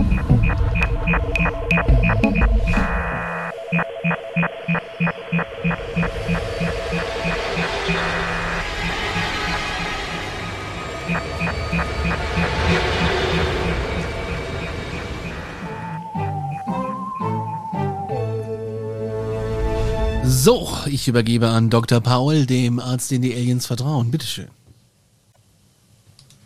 Äh, an mich? Ich ja, habe doch Hausaufgaben aufgegeben. Ja, aber also ich dachte, doch gerne du fängst anfangen. damit an. Okay, ich kann auch anfangen. Oder willst du, Micha? Ja, also ich sag mal so, ähm, in, unserer, in unserer internen Redaktionsgruppe ähm, schmeißte Paul uns dann immer Hausaufgaben entgegen, die wir uns dann angucken und reinlesen, was dann das Hauptthema wird. Und diesmal war das Thema eine Alienrasse, eine ganz bestimmte Alienrasse, und zwar die Anunnaki. Ja. Die, so, wenn, wenn ich das jetzt, es ist ein bisschen schwer, also wir haben einmal ein Video gekriegt und einmal Text, um das nachzulesen, die sich so ein bisschen äh, widersprochen haben, hatte ich das Gefühl. Aber prinzipiell geht es quasi ja. um eine Alienrasse, die irgendwann hierher kam. Ähm, ich sag mal so, weil sie daheim äh, ein bisschen Scheiße gebaut haben, in, in Planeten auch zugrunde gewirtschaftet haben und eigentlich an unser Gold wollen, ne, wenn ich das richtig, Richtig, verstehe. richtig. Jetzt ist natürlich so, interstellare Raumfahrerrassen haben ein Problem damit, sich die Hände schmutzig zu machen in dreckigen Goldminen. Das Deswegen ist so geil, ey. kommen die hier auf die Micha, ich feier dich jetzt schon. Ja, oder? Ja, aber es ist auf dem Punkt. Ja, ja, Das das ist auch ja, wichtig. ko- Das- Ich hier super, auf ich find's die super Erde geil. und das erste, was sie machen, ist, sich jetzt zu überlegen, wer macht unsere Drecksarbeit. Wir ähm, haben äh, relativ äh, gute, ähm, also wir sind wissenschaftlich ganz gut in, in so Genmanipulation. Wir schaffen uns jetzt einfach mal eine Arbeiterrasse, die für uns hier die Drecksarbeit macht und äh, das Gold hier rausschürft.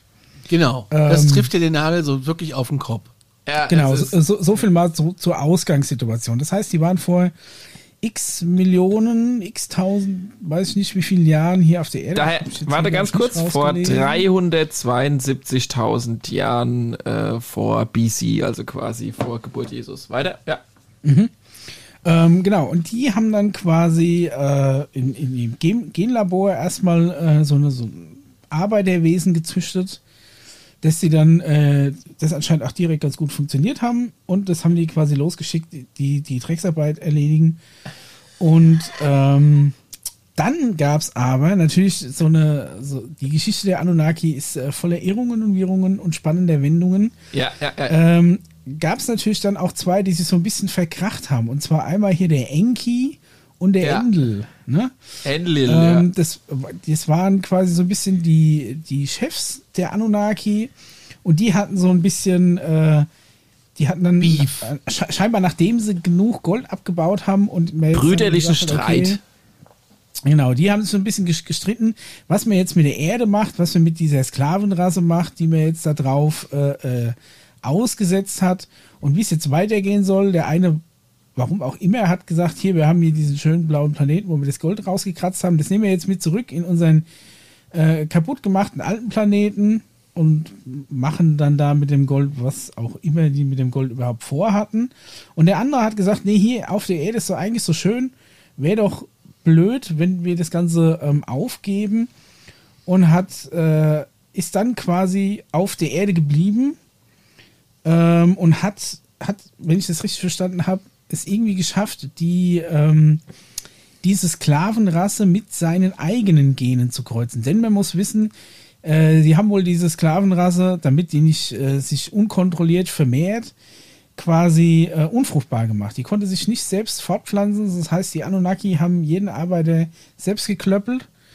Und ähm, ja, der, der Enki, was quasi so eher der Gute ist, der hat quasi, ähm, der hat quasi dafür gesorgt, dass äh, diese Rasse Gene bekommt, um sich selbst fortpflanzen zu können, indem er die, ähm, die Gene der Sklavenrasse, wenn ich es richtig verstanden habe, mit mit den Anunnaki-Genen gekreuzt hat.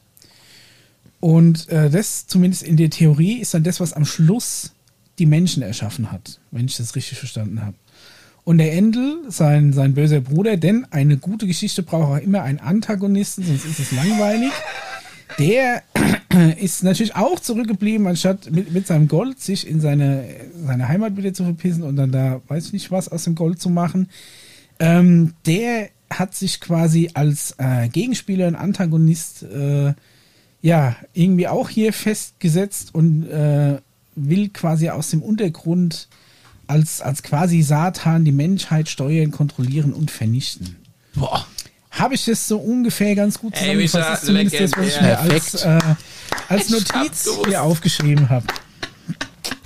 Also, Ey, das ist, ich wusste, warum ich dir das äh, Intro überlasse. Das ist Ich bin-. Es war richtig gut. Es war wirklich ja, ne? richtig gut. also zumindest das ist das, was äh, Bild und Text, was wir als Hausaufgabe gekriegt haben, aussagt. Jetzt ist natürlich Jetzt da geht's auch los. gleich schon wieder eine Meinung dazu. Schau raus. muss sowas immer auch gleich wirklich ein Drehbuch sein? Also es ist wirklich, das muss immer eine, ist eine Geschichte voll Drama, Hass, äh, Neid, äh, der wird hintergangen. Da gibt es einen, da gibt es einen Spannungsbogen, einen Aufbau. Ich sag mal, wenn du heutzutage ein, ein irgendwie in, in so eine Masterclass Drehbuch schreiben kommst oder Geschichten verfassen. Sagen wir mal, du gehst in die Chuck Palahniuk Masterclass und der Ja. erklärt dir, wie man eine spannende Story aufsetzt, was du haben musst, Du brauchst Rückschläge und du brauchst ne, jemand, der sich dann auf, auf die gute Seite, dann brauchst du noch irgendeinen Herald, der Ja. dir quasi äh, Ja. die, deine, deine Aufgabe und dein hehres Ziel noch erklärt und so. Ist da alles drin und sobald so eine Story sich einfach zu sehr nach einem Science-Fiction-Drehbuch anhört, bin ich ja da schon wieder raus. Weil ich denke mir dann eben, wie ich es vorhin beschrieben habe, ist da zumindest in meiner Ansicht nach die große Krux, wenn du wirklich eine Zivilisation bist, die so weit ist, dass du intergalaktisch, sogar interdimensional, wie auch immer es wird, ne, am Anfang heißt es ja, die, äh, die befinden sich in einer Paralleldimension, was auch immer das heißen soll, ne, in einer anderen Dimension, die können quasi nicht nur weit durch die Sterne, sondern durch Dimensionen reisen, was auch immer dieser Begriff, ne? Wahrscheinlich haben sie auch noch eine spezielle Frequenz, was auch keiner weiß, was es sein soll. So ein bisschen Bullshit-Science ist da auf jeden Fall auch mit drin. Ähm, aber wenn du schon mal eine, eine Zivilisation bist, die auf so einem hohen Punkt angekommen bist, ist, Ja. dann frage ich mich auch, warum es in dieser Zivilisation, wie auch immer, noch zu Streitigkeiten kommt. Weil ich denke mir, wenn du, wenn du als, als Zivilisation einen bestimmten Bewusstseinsschritt überschreitest und im, im Endeffekt sind ja funktionierende Zivilisationen, die sich, die sich nicht streiten, die ziehen alle an einem Strang, die, die haben ein Ziel, das sie verfolgen, das ist immer das, das logischste, der logischste nächste Schritt, der gemacht werden muss, der wird von allen gleichmäßig verfolgt, alle sind quasi ja auch als, als großes Bewusstsein connected, da gibt es keinen Streit, es ist für alle klar, was, was zu tun ist, deswegen finde ich sowas immer ganz komisch schon allein, dass sie ihren eigenen Planeten so runtergewirtschaftet haben. Ne, das klingt ja auch, du brauchst natürlich am Anfang von so einer Geschichte, von einem Drehbuch auch immer eine, eine gewisse Ausgangslage, aus der du dich wieder her herausarbeiten kannst, wo der Held auch glänzen kann. Ne, da ist Alright. natürlich, ähm, das, weißt ich sag mal so, ein, ein, ein funktionierendes, wirklich übergeordnetes Gesellschaftssystem, zum Beispiel ein Ameisenhaufen die Ameisen da, die ziehen alle an einem Strang. Da ist, da ist keine, der, da gibt's keine Streiterei. Da kommt jetzt nicht die, die eine Ameise sagt, hier, ich habe jetzt hier schon, schon dreimal hier ein scheiß Blatt hier reingezogen und der andere, ne, der steht da hinten, der kratzt sich die ganze Zeit die Fühler, der macht gar nichts. Nee, sowas gibt's da einfach nicht. Da wird auch nie irgendwie gefragt, wer macht mehr, wer macht weniger. Jeder hat seine Aufgabe, die machst du und da wird nicht diskutiert. Das wird auch von oben herab gesteuert, von so einer Königin. Ne, da, da kommt nicht dann die Ameisengewerkschaft und sagt dann hier, äh, hallo, äh, 34-Stunden-Woche. Da jetzt hier die Drohnen, die, die machen hier gar nichts. Die, die ganzen, die, die Drohnen, die sitzen da rum, die fliegen einmal mit der Königin hier wie der, wie der VW-Betriebsrat nach Malle und feiern da lustige Orgien und dann war's das. Und wir schaufeln hier den ganzen Tag die Scheiße hin und her und bringen Essen an und, und füttern, füttern die, füttern die, äh, die Maden, weiß was ich was das ist, sowas ist, also ich stelle mir einfach ein, ein ho, eine hochentwickelte Zivilisation, Telefon. Die, die hat den, die hat quasi den Punkt überschritten, wo die sich selber noch groß in Frage stellen muss. Weißt Aha. du? Also ich glaube, da, da gibt es dann keine Streitereien mehr, sondern du lebst, um vorwärts zu kommen. Jedem ist das Ziel klar und eigentlich ist es, ist diese große Gesellschaft zieht alle an einem Strang, weil es eigentlich nur eine große, ein kollektives Bewusstsein ist, sowas in der Art. Aber dass sie dann noch hier Streitereien, da Streitereien, was machen wir hier und das habe ich kaputt gemacht und dann äh, weiß ich nicht, dass denen auch noch Fehler unterlaufen. Ich glaube, in einem perfekt funktionierenden System, das so weit ist, da passieren auch keine Fehler mehr. Weil dein Wissen und das einfach so weit ist, deswegen finde ich das ein bisschen komisch. Das ist irgendwie so. Ah, ja. Okay. Ähm, Also, So, so Also Michael, da hast du gut muss- vorgelegt jetzt, ja, muss ich schon sagen. Jetzt muss ich ein bisschen aufholen. Mhm. Also, ähm, das Intro fasst das zusammen, was ich sag mal in 200.000 Jahren Zeitspanne so alles passiert ist. Das ist, also du hast gerade 200.000 Jahre in vier Minuten genial runtergebrochen, aber deshalb, deshalb musst du es, ähm, äh, man muss es dann, wenn du es mal in einem anderen literarischen Kontext mal durchliest oder, oder dann so die Jahre nacheinander durchgehst, dann, dann wird aus dieser Science-Fiction-Story schon eher, sage ich schon mal, eine nachvollziehbarere ähm, Geschichte draus, die weniger nach Science-Fiction erinnert, sondern eher an ähm, Zivilisationen, die aufeinandertreffen, Ideen entwickeln, was ausprobieren, ähm, daraus lernen, Kacke machen und so weiter und so fort. Also ähm, man muss es ein bisschen mehr aufgedröselt dann mit mehr Details natürlich sehen. Aber äh, im Großen und Ganzen hat es trotzdem diesen natürlich typischen Charakter. Und dieser typische Charakter passiert aber auch, ähm, weil du dich fragst, warum muss das so sein? Es passiert in letztlicher Art und Weise genau dasselbe auch immer auf diesem Planeten Erde mit unserer äh, Gesellschaft, mit unserer Spezies.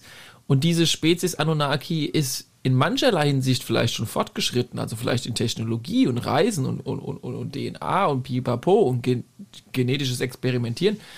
Aber das heißt nicht, dass ähm, die Korrespondenz von Gut und Böse ähm, einfach wegfällt, weil äh, da, da, da, ist, da ist immer in gewisser Weise ähm, äh, ein bisschen, äh, es, es ist ja ein stetiges Fortentwickeln überall im Universum. Immer wenn sich was fortentwickelt, ist was Neues möglich und das muss ausprobiert werden und steht automatisch in Konkurrenz mit dem Alten.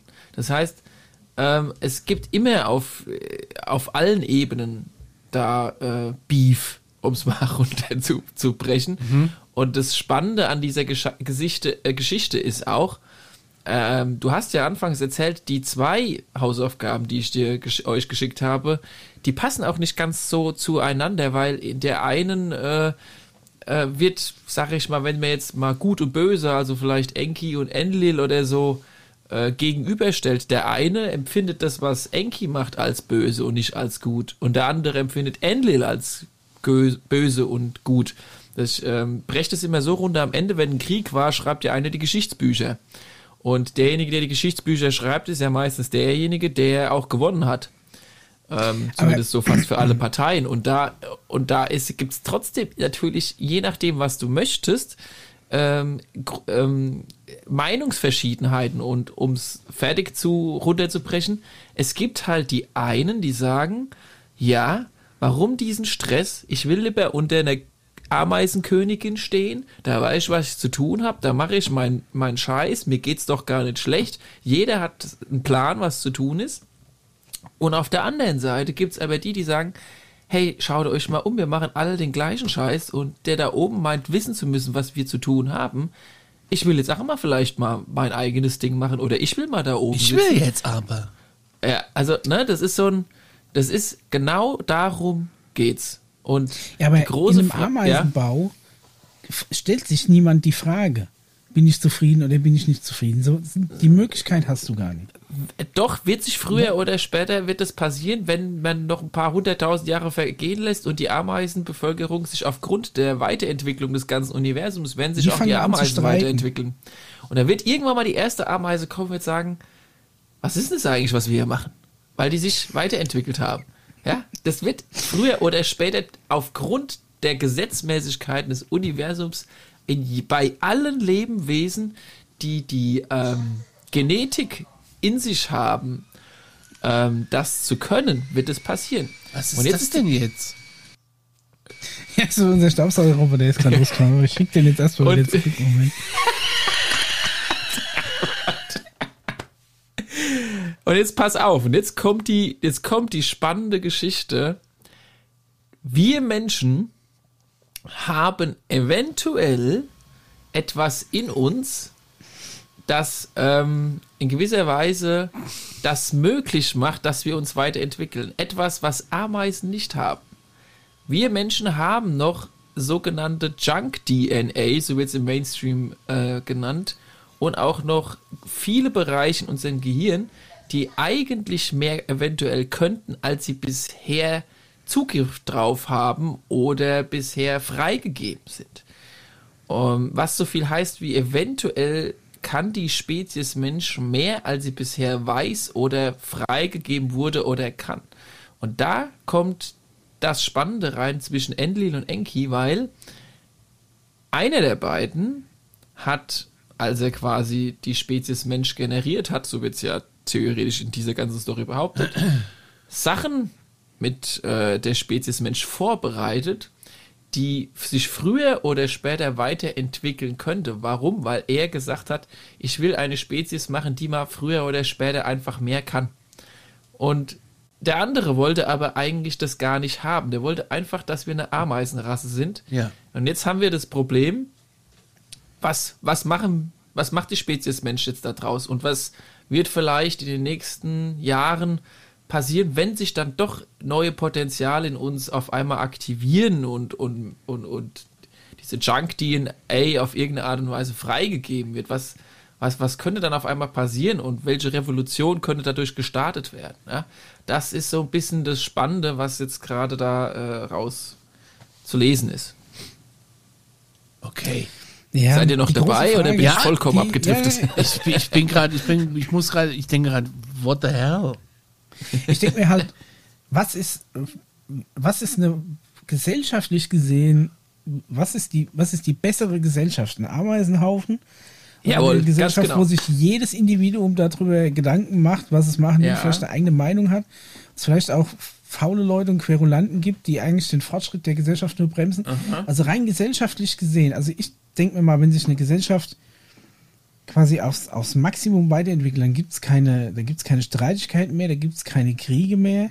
Es herrscht bei allen Fragen Konsens, weil man den logischsten oder den wichtigsten Schritt zuerst macht. Und da wird dann nicht diskutiert, weil es eigentlich klar ist. Ne? Ich glaube, die, die Ziele auf der Erde sind auch, wären auch klar, wenn jeder sein eigenes Ego zurückstecken würde und man einfach guckt, was brauchen wir, um planetarisch gesehen voranzukommen als, als große Masse. Aber da wir ja alle noch in, verstritten sind, alle Individuen, die- sehr ich-bezogen sind, Ah, das, ich da rühren ja. Probleme her. Und ich denke mir halt, dass wenn du eine, wenn du eine, Wa- eine Zivilisation bist, die schon auf Sternfahrerniveau ist, dass du da eigentlich meistens drüber stehst. Weil überleg mal, oder wie, wie sagt man denn, die halt intergalaktisch reisen kann oder von mir Ja, ja. interdimensional, weil du hast ja schon mal anscheinend das Energieproblem gelöst, du scheinst ja auch sonst so gut wie alle Probleme gelöst zu haben, wenn du, wenn du lustig Genexperimente äh, ne, jonglieren kannst, Nee, dann kannst du ja auch deine eigene Rasse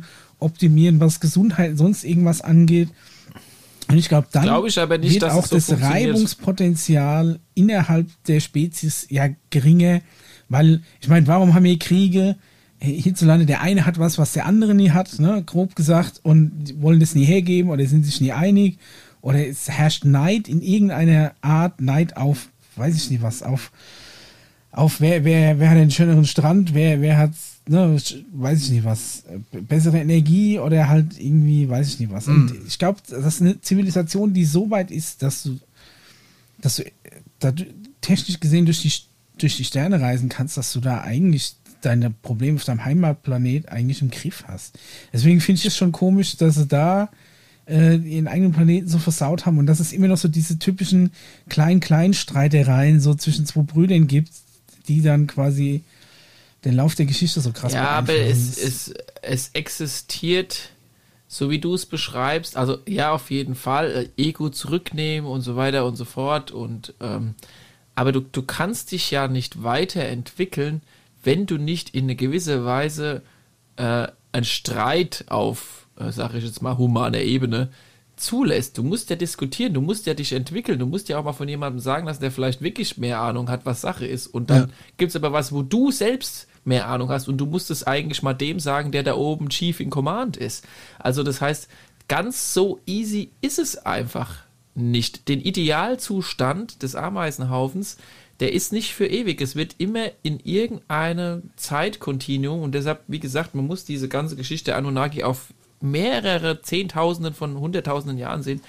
Das, das ist doch ganz klar, dass dann irgendwann, ähm, wenn du mal einen idealen Zustand hast, dass der nicht für immer so bleiben kann. Weil es entwickelt sich alles weiter. Und wenn es einfach nur die Gesamtbevölkerung ist und man muss sich mal auf Dauer auf dem alten Planeten mal Gedanken machen, wie wir dann weitermachen, wenn der Planet mal voll ist oder die Ressourcen aufgebraucht sind. Und schon hast du das nächste Problem. Also es ist nicht ganz so easy und deshalb ist für mich eigentlich absolut klar, warum es auf anderen Planeten auch nicht alles Friede, Freude, Eierkuchen ist, auch, nicht bei höher entwickelten Wesen alles Friede, Freude, Eierkuchen ist. Es ist äh, immer das Gut und Böse, Yin und Yang und der ganze Pipapo und die Frage, die du aber gestellt hast, die ist genau die, die wir uns jetzt stellen müssen. Wollen wir einfach der Ameisenhaufen sein oder wollen wir mal ein bisschen mal ein bisschen Revolution zulassen, im, im Sinne von, dass wir vielleicht dann ein paar Jahre später einen fortgeschritteneren Ameisenhaufen dann vielleicht alle wieder zusammen sind. Also da, das ist genau das, was zwischen Enki und Enlil das Problem war. Und deshalb kann man auch nicht grundsätzlich sagen, okay, der Enki, das ist der Gute und Enlil, das ist der Böse, weil jeder von denen hat seine berechtigten Argumente für das, was denen im Kopf vorgeht oder für das, was sie mit der Spezies Mensch vorhatten oder vorhaben oder vielleicht hat sich das jetzt auch wieder geändert. Ähm, und deshalb findest du übrigens bei dem Thema Anunnaki, wenn du recherchierst, den einen, der sagt, der Enki ist der Gute, dann findest du der andere, der sagt, der Enlil ist doch der Gute. Und dann hast du. Die Enki Ultras. Die Enki. Ja. Die Enki Ultras. Und ähm, deshalb würde ich mich persönlich auch, never ever würde ich jetzt irgendwie behaupten, okay, der eine ist der Gute und der andere ist der Böse. Ja, auch ähm, weil es eben, ich habe jetzt hier ein Buch vor mir liegen, da ist der En, der Enki der Gute und, und der Enlil ist der Böse. Und, und hier wird auch gut beschrieben, warum das auch so ist. Und ähm, ich habe hier aber auch einen anderen, der behauptet genau das Gegenteil äh, gefunden, der sehr, sehr hoch anerkannt ist als einer, der da auch irgendwie krass äh, recherchiert hat und Avi Löw. aber die, aber das, das Spannende wäre halt einfach der, äh, darüber diskutieren zu können, ja, und dann am Ende irgendwie rauszufinden und es, so wie es jetzt halt eben ähm, in dieser, um, bei dieser Spezies Anunnaki halt eben halt geht, um dann nochmal geschichtlich einzusteigen, war es wohl halt wirklich so, dass die hierher gekommen sind und eine Spezies äh, angereichert haben, die in erster Linie Gold abbauen wollte. Und dieses Gold ist ähm, in gewisser Weise ein, ein sehr beliebter Rohstoff überall in unserem Universum. Komisch, ne? Komisch, dass es nur ums Gold geht. ähm, weil es aber jetzt auch irgendwie, mal davon abgesehen, dass es davon nicht so viel gibt, wohl auch äh, auf krasseren technologischen Ebenen äh, wohl sehr gut einsetzbar ist. Auf, da will ich jetzt gar nicht ins Detail gehen. Manche sagen, damit kannst du eine Atmosphäre in gewisser Weise wieder stabilisieren. Andere sagen, das kannst du gut den Roboter XY bauen, weiß was ich. Ähm, auf jeden Fall, wie den Mischer so geil gesagt hat, wollten die sich halt nicht selbst die Hände schmutzig machen. Und innerhalb dieser 100, 200 Geschichte Anunnaki gab es auch immer wieder Anu äh, Könige und die werden auf diesen ähm, auf diesen Kinglists dann halt äh, auch veröffentlicht, die in irgendwelchen äh, Kellern gefunden wurden und ähm, man kann was da, wir- ich glaube, 10, 10 Stunden locker Thema aufmachen über die Anunnaki. Zehn und, ähm, Stunden. Mindestens. Also worum's ah, ja- ja, das sind 200.000 Jahre, die du erstmal nacharbeiten äh, musst. Ja. Und die, und Da die gehen ja auch in die. Geschichte der, der, der Ägypter, geht es ja mit rein. Also es ging ja vor allem, genau, das muss ich ja noch sagen, dann hauptsächlich darum, dass eben diese, ähm, diese Enki, der ja hier geblieben ist, dann auch ähm, als Gott verehrt wurde und dann ja auch bei den, zum Beispiel bei den Ägyptern oder bei den Sumerern dann ja immer wieder Erwähnung findet, ne? Dass, dass du ja auch immer so Steinreliefs hast mit so komisch anmutenden ähm, Figuren. Und Ja. das führt man halt auf diesen Enki zurück, der dann zurückgeblieben ist. Was ich aber auch geht- interessant fand, ist, dass es, ich weiß gar nicht, ob das jetzt in dem Film war oder in dem Text, den du geschickt hast, ähm, ist ja quasi hieß, dass die Anunnaki, die auf die Erde kamen, die Erde war ja damals schon bewohnt Ja, von Echsenmenschen. Und die haben sie erstmal weggebieft und haben dann ihre Sklavenrasse ausgesetzt. Ja, Ja, man sagt ja, es sind ja ja Reptiloiden, ne? Keine Freunde gemacht. Ja, ja, wahrscheinlich ist das dann hier der, der Rest, den die Anunnaki nie ganz erwischt haben in den 400.000 Jahren. Die Reptiloiden. Also, hm, genau, du steigst jetzt mal in, in, in, sag ich mal, es gab ja jetzt nicht nur die Anunnaki. Der Planet war auf jeden Fall vorher bewohnt. Der war auch von verschiedenen Gruppierungen und Wesen und Lebewesen bewohnt. Äh, manche davon essentieller, manche davon weniger essentieller. Wir werden mal in einem späteren Podcast-Folge noch auf die Ach. Zeit, Zeit vor den, vor 300.000 Jahren zurückgehen, als In quasi der späteren die, Folge. ähm, Gut. ja, das, das sprengt sonst alles den Rahmen hier. Ähm, ähm, müssen ja noch drüber reden, was vor der Zeit vor Anunnaki war. Aber prinzipiell gab es halt schon Wesen, die ähm, hier angesetzt wurden. Finden wir auch äh, demnächst raus, wer das war.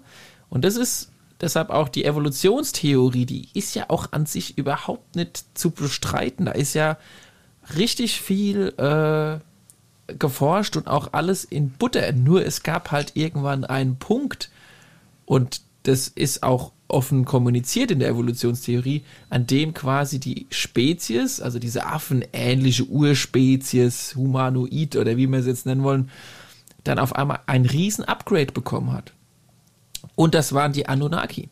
Und ich bin mir auch sicher, dass diejenigen, die die Spezies Humanoid, also diese ursprüngliche affenähnliche äh, Form, hier angesiedelt haben, die gab es ja auch, dass die das auch gar nicht so geil finden, dass jetzt irgendeine andere Spezies namens Anunnaki herkommt und, und einfach mal mit denen ihrem, äh, sag ich mal, Experimente einfach mal zwischendrin ein bisschen rumalbert und da mal neue DNA, neue Gene und neue Upgrades reinbaut. Also, ähm, Geht gar da, nicht. Da, da muss erstmal vorher eigentlich miteinander gesprochen werden. Da muss Ja. aber erstmal hier, da ist. Äh, Und das, und ähm, die Geschichte aber der, der Ankunft der Anunnaki ist unfassbar präsent und zwar in fast in jeder Religion. Äh, man sagt, dass sie auch im Buch des Genesis stehen, wenn es dann heißt, die Fallen Ones are coming, also die, die, die großen Riesen und die, die Götter kamen und haben dann Adam und Eva erschaffen. Also das spielt ja alles so ein bisschen in diese Geschichte mit rein.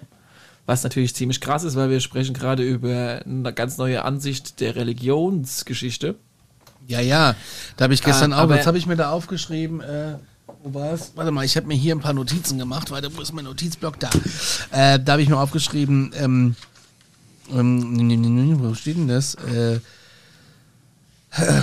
ich hab's. Äh, Ja, du kannst ja nochmal suchen und äh, mit den und mit den Rap, also mit Jesus ist extra- Enki, habe ich mir hier aufgeschrieben. Das habe ich mir original auch so aufgeschrieben. Ja, jetzt müssen wir halt mal nochmal einen Schritt zurückfahren, aber ja, ähm, äh, es gibt natürlich äh, gewisse Namen und Personengruppen, die dann versuchen, da Verbindungen äh, herzustellen, wer dann vielleicht wirklich der eine oder andere auch noch genannt wurde äh, auf galaktischer Ebene und Ja. dass der Jahwe vielleicht auch jemand anderes ist als den, den oder dass es einer von denen halt auch ist und auch die ägyptischen Götter, die da auch vielleicht von den Anunnaki abstammen Ja. ähm, damit zu tun haben. Also ich gehe jetzt mal ganz absichtlich jetzt hier nichts fest in den Stein gemeißelt behaupten, außer die Tatsache, dass diese Anunnaki-Geschichte vielleicht äh, mit, mit, mit neuen Augen äh, auf die aktuellen Geschichtsbücher wirft, was ja auch jetzt erstmal gar nicht schlimm ist. Ja? Vielleicht, vielleicht gibt es ja da sinnvolle Upgrades, die sogar die ein oder anderen Puzzleteile ja dann sogar noch besser zum Verstehen bringen. Ähm, aber im Großen und Ganzen, die Message, die ich so ein bisschen da mit dieser Anunnaki-Geschichte eigentlich äh, rüberbringen will, ist, man muss, man darf nicht sofort sagen, wer ist gut und wer ist böse. Weil, wie gesagt, die Anunnaki, haben mit Sicherheit viel Gutes vielleicht sogar für die Spezies Mensch getan oder wer auch immer uns da angereichert hat, hat aber auch vielleicht Durcheinander geschafft auf diesem Planeten, weil andere Spezies jetzt das doof finden, dass wir auf einmal den ganzen Planeten bevölkern. Ähm, aber die haben vielleicht aber auch ihren vorigen Grund gehabt, ihr auch nicht sein zu dürfen. Also es ist ja letztendlich eine politische und gesellschaftliche Geschichte, die, die man halt mal, ähm, äh, mal aus Vogelperspektive betrachten muss und man sagen muss, okay, mal halblang vielleicht findet man einen guten Kompromiss und vielleicht müssen wir da jetzt auch äh, uns dann mal so langsam Spezies Mensch einordnen auf, ja, erstmal Sonnensystemebene mit anderen Rassen und dann irgendwann mal auf galaktischer Ebene, ne? wenn wir mal wissen, wer wir so sind und uns da selbst einordnen können. Ja. Herr Hochabel. Auf jeden Fall eine spannende Ich habe mir noch aufgeschrieben, der, eine Hoch, schöne Geschichte. der Hochadel äh, der Außerirdischen habe ich mir noch hingeschrieben. Und Ja. ähm, ja, da gibt's auch Bücher zu. Allerdings, die sind auch in einem Verlag erschienen, der halt auch andere Sachen veröffentlicht, wo ich nicht mit eingehe. Aber da muss man sich selber äh, seinen Kopf drum machen, wenn man das so, ähm, ja. Ich habe hier ganz komische Sachen aufgeschrieben, wie Steintafeln. Ja, ja, das ja, sind die sumerische Keilschrift, Das kam dann aus den Sumerer, ja. Man muss aber auch genau. sagen, dass die Sumerer ne, ähm, auch die Erfinder der Bürokratie sind. ja, Also, das habe ich ja ein bisschen ne, gefeiert. Da ist schon wieder, da ist, ist natürlich klar, dass jeder Ameisenhaufen besser funktioniert als der deutsche Amtsapparat. Insofern könnte es sein, dass die Sumerer da ursprünglich auch ein bisschen Schuld dran tragen. Und nicht zuletzt auch die Anunnaki. Das heißt, wenn ihr mal wieder auf dem Rathaus sitzt und eine Nummer ziehen müsst, ist es letztendlich einem Aliengeschlecht zu verdanken, das seinen eigenen Planeten kaputt gewirtschaftet hat und sich dann trotzdem noch miteinander streitet. Falter. Das können Okay. wir vielleicht mal als Konsens festhalten. Also, sehr spannende Geschichte zum Thema Anunnaki, die Erfinder des Faxgerätes in Deutschland äh, Letztendlich, ja. und des Planfeststellungsverfahrens und äh, ja, ohne die neue die Grundsteuer erfunden. Ja. Ja, ohne die wird es das alles nicht geben und ähm, ohne die, äh, ja, vielleicht kommen die ja nochmal vorbei und äh, zeigen uns ein bisschen Digitalisierung. Wäre vielleicht auch schön. Äh, Ja, dazu ganz kurz in anderen. Ländern waren sie ja schon, wie ich das so feststelle. also, uns haben sie einen es- Datenschutzbeauftragten hinterlassen. Also ich meine, äh, Ja, die, die Gerüchte, die universelle Gerüchteküche ähm, munkelt, dass sich gerade Enki auf der Rückseite des Saturns befindet, um es jetzt doch absolut in die Spitze zu. Mond. das ist aber wirklich ein bisschen absurd, äh, Ja, weil der ist immer noch am Start. Hier über eine halbe Million Jahre. Ja, der ist jetzt wiedergekommen, will mal gucken, was Ah. aus uns geworden ist, die er hier so angereichert hat. Aber gibt's dann im Saturngürtel auch ein Motel? Also jetzt mal, ich frage für einen Freund, weil äh, da muss es ja äh, nicht nur eine Kantine geben, die recht gut ist, sondern da muss es ja wahrscheinlich auch gute Übernachtungsmöglichkeiten geben, oder? Jetzt schon so ein Best Western haben die da auch irgendwo. Ist es teuer da? Ich, ich frage für einen Freund. Ja. Aber du kannst, du kannst auf jeden Fall alles mit dem Handy bezahlen. So weit sind die schon. Ja, ja, weil da greift der deutsche Datenschutzbeauftragte nicht, ne? Ja. Das, äh, Oh mein Gott. ja, man, man fragt halt mal, Paul, man weiß es ja nicht. Ne? Also, Ja, mal gucken, ob Ja, wir von Enki und, und Enlil in, in nächster Zeit mal was hören. Ob da Ja, was das ist- rumkommt. ich Aber es ist auf jeden Fall mal eine, eine, ja, eine interessante Geschichte gewesen. Und vielleicht sogar von denjenigen, die uns ganz, ganz ursprünglich hier am Planeten angesiedelt haben. Also uns nicht, aber diese humanoide Spezies, diese affenähnliche Spezies, die ja aus äh, neuen oder äh, Aliens bestehen soll, die ähm, in gewisser Weise sich da mal eine Idee von dem Planeten Erde gemacht hatten. Also das wird, äh, das wird auch nochmal ein Thema werden, habe ich ja schon angekündigt. Das wird sehr spannend. Jesus Christus. Also Enki meinst du jetzt? Ja, was, was, ja, was ist denn jetzt eigentlich mit Weihnachten? Dann feiern wir da Enk, Enknachten? Wäre ja nicht schlecht, ja. Also man muss ja mal. Ja, the Muss man mal die return Kirche drauf lassen. Ne? wie, wie heißt es schön? The Return of äh, The Mac von. Der The Götter. Mac, ja. Von LL Cool J. Ja. So. Ja, vielleicht, vielleicht, vielleicht sind wir mittendrin, mal gucken. Genug gealbert. In diesem Sinne, wir sind raus. Glaubt, was ihr wollt oder fühlt euch Ja. auf jeden Fall gut unterhalten. Vielen Dank fürs Einschalten und wir würden uns freuen, wenn ihr uns bei Instagram folgt, weil wir haben viel mehr Audioabonnenten als Instagram-Abonnenten. Ich will es nochmal so in den Raum werfen. Die Telefonnummer übrigens möchte ich nochmal kurz in reinwerfen. Die findet ihr in der Regel unter den Folgen. Ähm, ab jetzt sind sie auch wieder, ist sie wieder unten drunter. Ich habe äh, vergessen, die in den letzten Folgen mit reinzuschreiben. Oh, wir haben auch einen Discord-Server, genau, da kann man auch mal vorbei. Richtig, da haben ja, wir auch immer heftig diskutiert. Da ist auch ein Link Ja. drunter und äh, ansonsten äh, mail at alarmstufo.space für eventuelle Werbeanfragen oder Kooperationen oder äh, halt auch einfach nur, wenn ihr uns schreiben wollt. Oder falls das IFAX uns mal einladen will nach Würzburg. auch mail Alright. at Einfach alarmstufo.space. Das ist Ja. die Yeah. Mailadresse zum Glück. In diesem Sinne, Buben, schönen Sonntag. Äh, bleibt noch mal kurz in der Wieso? Leitung. Wir müssen noch so äh, Kleinigkeit besprechen, wenn wir off-air Über sind. Weihnachten. Alles klar. Also dann, Bis dann. tschüss. Tschüss.